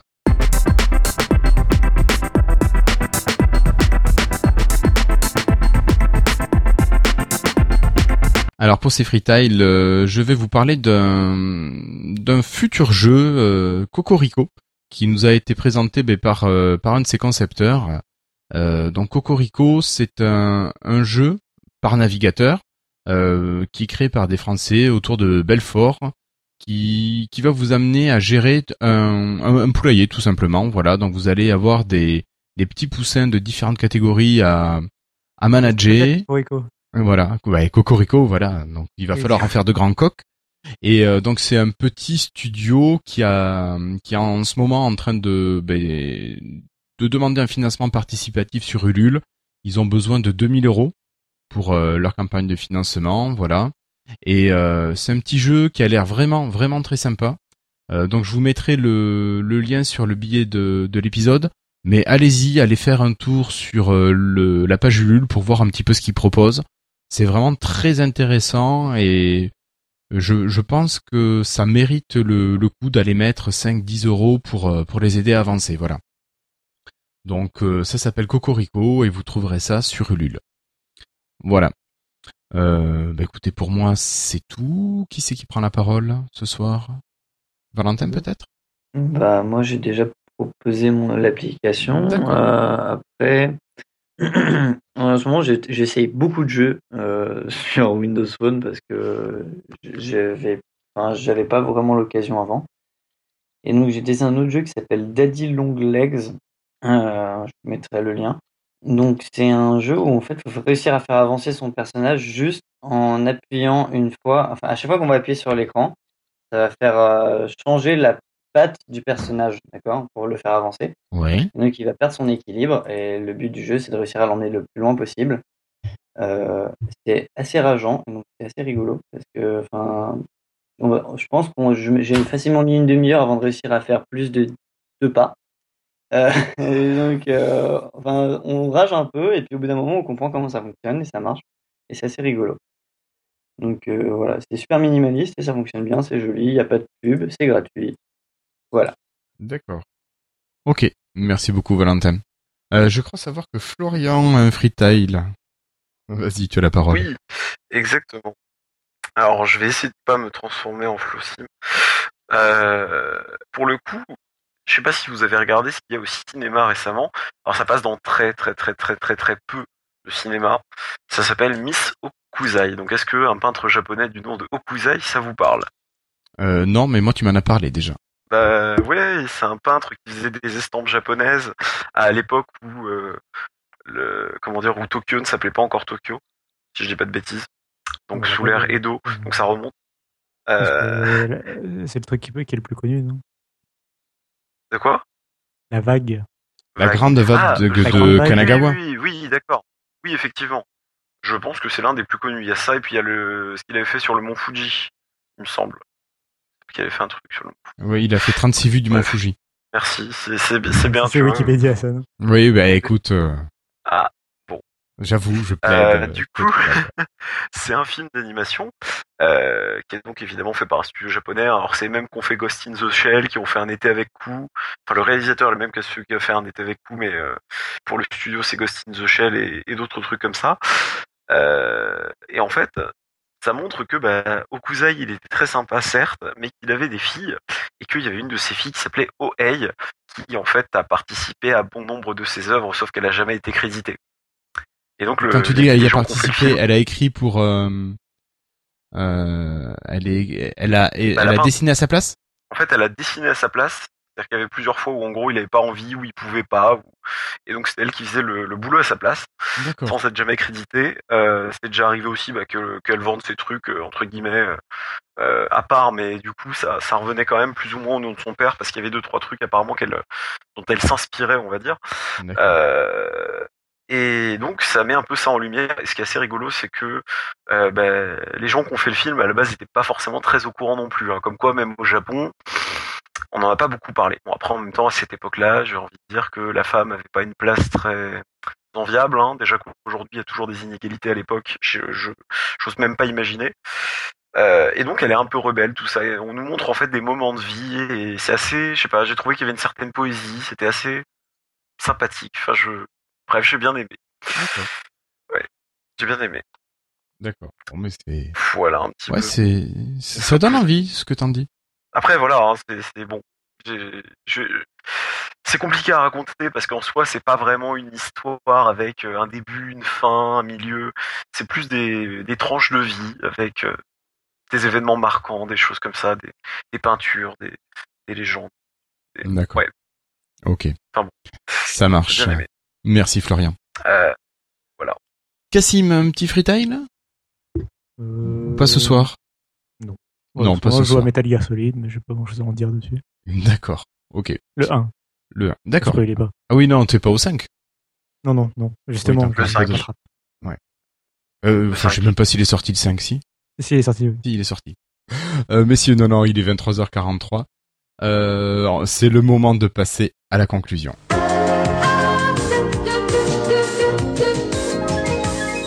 Alors, on a eu pas mal de commentaires sur le dernier billet, euh, quelques polémiques ou pas, mais en tout cas, merci à IGPO qui aimerait bien se mettre au C-Sharp, mais qui ne sait pas quel Visual Studio utiliser. Euh, Christophe, tu conseilles quoi? Bah, la, la, celle que tu utilises, la, La community. Visual Studio Community. Bah oui, euh, Voilà. euh, il y a que ça, puis elle va En très 2015. bien, Il y a deux. Oui, oui, oui. Et pendant, pas, en, pas en français, elle merde un, un peu, mais euh, il y a que ça pour moi. Tu vas pas lancer notre plus plus quoi. Ah non Bien que. Ah, mais je Non, sais non, pas. Mais tu peux, tu peux. hein, tu peux. Ok, mais, euh, ouais, d'accord. Il y a, y a, y a, y a pas à hésiter. Ok, ça marche. Euh, merci à Denis Voituron qui prend en charge une partie du SAV de Lifetile. Merci beaucoup. Euh, merci à notre camarade Gaston Lagave qui nous trouve trop fanboy, sauf Florian quand même. Merci à Christoun44 qui trouvait le son pourri, mais bon. Euh, merci à DotProd et Jean-Philippe Ancos qui discutent autour de différents devices qui utilisent Cortana et différentes situations. Merci à Olivier qui a remis quelques pendules à l'heure et merci enfin à Kezak pour son petit mot sympathique. Euh, D'ailleurs, n'hésitez pas à faire comme eux, à nous laisser vos impressions, vos questions et avis en commentaire sur la page de l'épisode. On compte sur vous et on avoue que l'on aime beaucoup vous lire. Alors, si vos commentaires ne sont pas forcément euh, en ligne tout de suite, c'est qu'il faut les valider, qu'on ne passe pas notre vie non plus sur les pages du billet de Lifestyle. Voilà. Donc, laissez-nous quelques heures ou voire, allez, deux jours pour euh, valider tout ça. Euh, Christophe, avant de vraiment terminer, est-ce que on a des infos sur nos prochains invités, peut-être? Euh, ouais, et dis donc, on va avoir l'honneur d'avoir euh, Nicolas Gomme, qui est le directeur DX de la division DX à Microsoft France. Le grand chef, grand chef des DX. Ouais, ouais, ouais, le grand chef, grand chef. Donc, euh, ça va nous monter un niveau de stress comme ça, mais écoute, il a accepté de. il est emballé pour venir, donc on, on va pouvoir parler un petit peu de, de plein de choses intéressantes. Il a un CV, écoute, c'est même pas la peine. On va passer, donc on va devoir zapper 3 millions de choses. D'accord. Euh, c'est un truc de fou, de fou, de fou. Donc, euh, super content. Donc là, on va ensemble fixer euh, un rendez-vous et puis nous voir nos disponibilités, donc tout ensemble. D'accord, ouais. Ça risque d'être une Alors, émission tu sais assez si intéressante. ça sera le prochain ou peut-être. Bah, peut-être le prochain, oui, c'est possible. Bah, Ah, il y verra. a encore rien de calé. hein. T'as pas encore Non, trouvé. Ok. Ok, ça marche. Ça marche, ça marche. Merci Christophe. Euh, bon, ben écoutez, David n'est pas là, mais on va quand même vous le rappeler. Pensez à envoyer un petit mail de réclamation au Bon Coin, qui m'ont répondu d'ailleurs euh, trois semaines après pour me dire qu'ils n'envisageaient pas Ah. d'application Windows 10. Ça ne vous étonne sûrement pas. Euh, bon, tant pis, envoyez-leur des messages sur Twitter et sur leur page, sur leur site. hein. vous aurez tous les accès directement sur le billet de l'émission, tout en bas. Voilà. Avant de se quitter, un petit mot, Florian, peut-être? Oui, bah du coup, je suis arrivé un peu tard, mais euh, c'était quand même un plaisir de participer, euh, même si je suis un peu fatigué, que je dis parfois des bêtises. Ouais, c'est pas grave, ça ira. Valentin, un petit mot. Bah, je vous remercie beaucoup de m'avoir invité. C'était super sympa de passer tout ce temps avec vous. Et puis. Euh, Merci à toi d'avoir été fois, présent. Peut-être. Oui, bah écoute, avec plaisir. Euh, Christophe? Écoute, euh, merci à Valentin, en tout cas. Et puis, euh, puis voilà, euh, bonne émission. Merci. Je déconne, je suis content. D'accord. Et enfin, Cassim. Rien à dire. Euh, non, mais c'est très bien. Euh, mais tout le monde qui a dit qui a dit déjà des trucs, donc du coup, je suis dernier, donc j'ai pas grand chose à dire d'autre. hein. D'accord. Euh, voilà. Euh, on a dit que c'était la semaine prochaine, le prochain épisode Non, non, non. Ah non Ok, j'ai entendu la semaine prochaine. Non, non, non. Ah, si- Euh. si j'ai dit ça, c'était une erreur. C'était euh, la Demain. prochaine quinzaine, la prochaine quinzaine. Ouais, parce qu'après, on approche du de début octobre. Oui, après début octobre, plein de petites choses. Va falloir peut-être caler des, des histoires. Et on Voilà. parlait dans le prochain épisode, du coup. Ouais, on en parlera dans le prochain épisode. Voilà. Ok. Ben écoutez, merci à tous. Merci beaucoup à toi, Valentin, d'avoir répondu présent et d'avoir passé toute l'émission avec nous. Nous, Merci donc, on vous donne rendez-vous normalement dans deux semaines pour le prochain épisode, avec ou sans invité. Mais le prochain invité, ça sera quelqu'un de très sérieux. Allez, en tout cas, merci beaucoup. Et puis, à très bientôt. Au revoir tout le monde. Ciao Soirée. Au revoir.